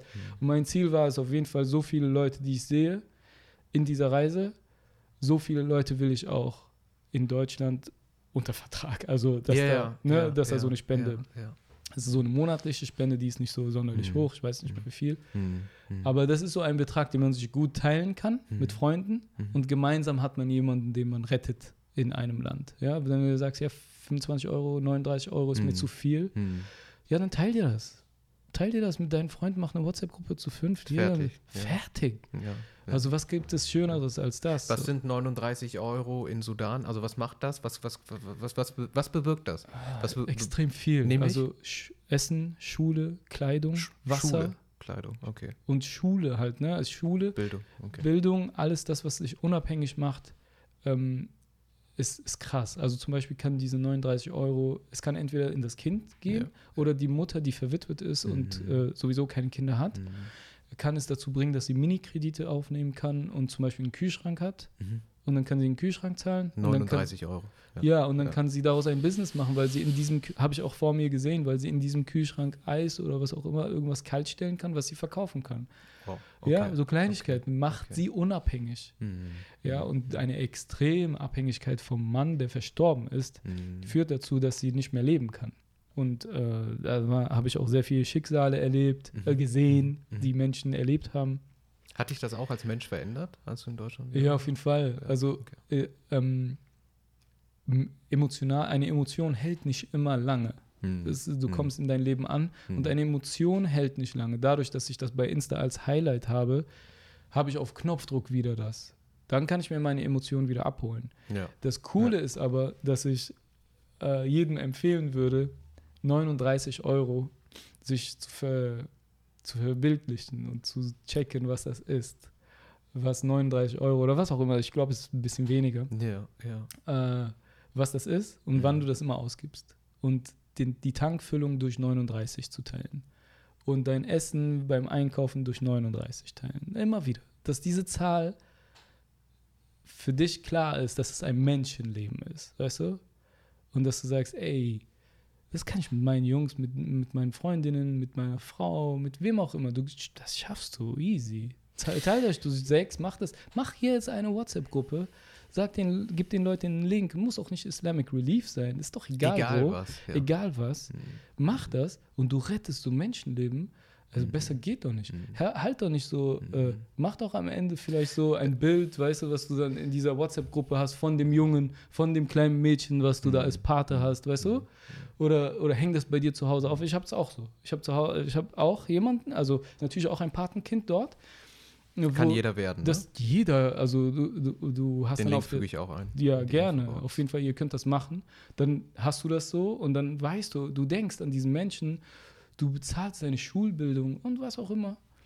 Und ähm, das, das, das war sehr inspirierend und das war so, du denkst vielleicht immer, ja, es ist nicht so einfach, die Welt zu retten. Es ist nicht Nein, so einfach, nein, etwas, nein, hey, nein, es ist easy. Das easy. kann jedermann. Äh, äh, Ja, äh, ist äh, kein genau. Ja, es ist easy. easy. Jeder, jeder kann es machen. Und wenn ich, ich habe jetzt überlegt, so, was sind 39 Euro? Das ist vielleicht äh, äh, ein Schal äh, für die Leute, die feiern gehen. Das sind vielleicht vier Longdrinks oder nicht mal, ne? drei. Longdrinks.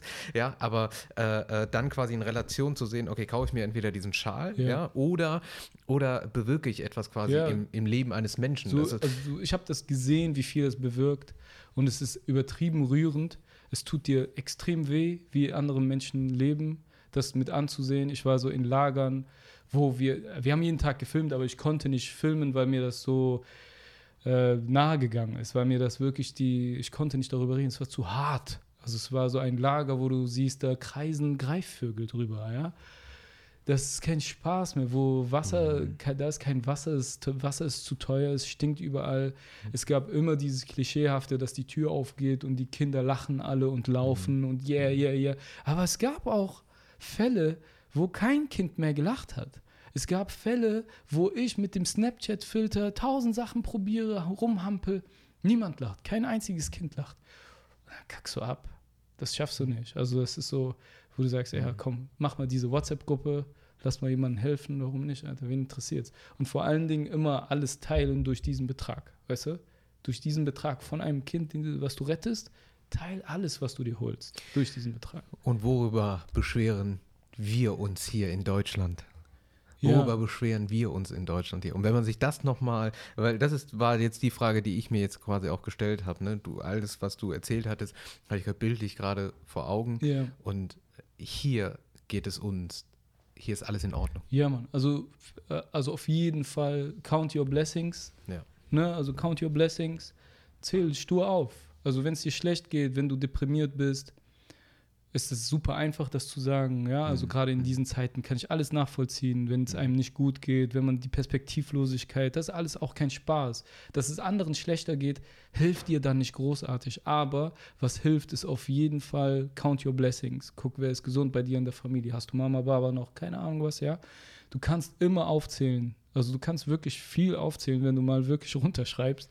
Der Was- Fokus auf das Positive. Ja, und das, was wird und echt gucken, was du konsumierst, dass du Sport einmal am Tag machst, irgendwas, Push-ups, Yoga, was auch immer, was dir Spaß macht, ja.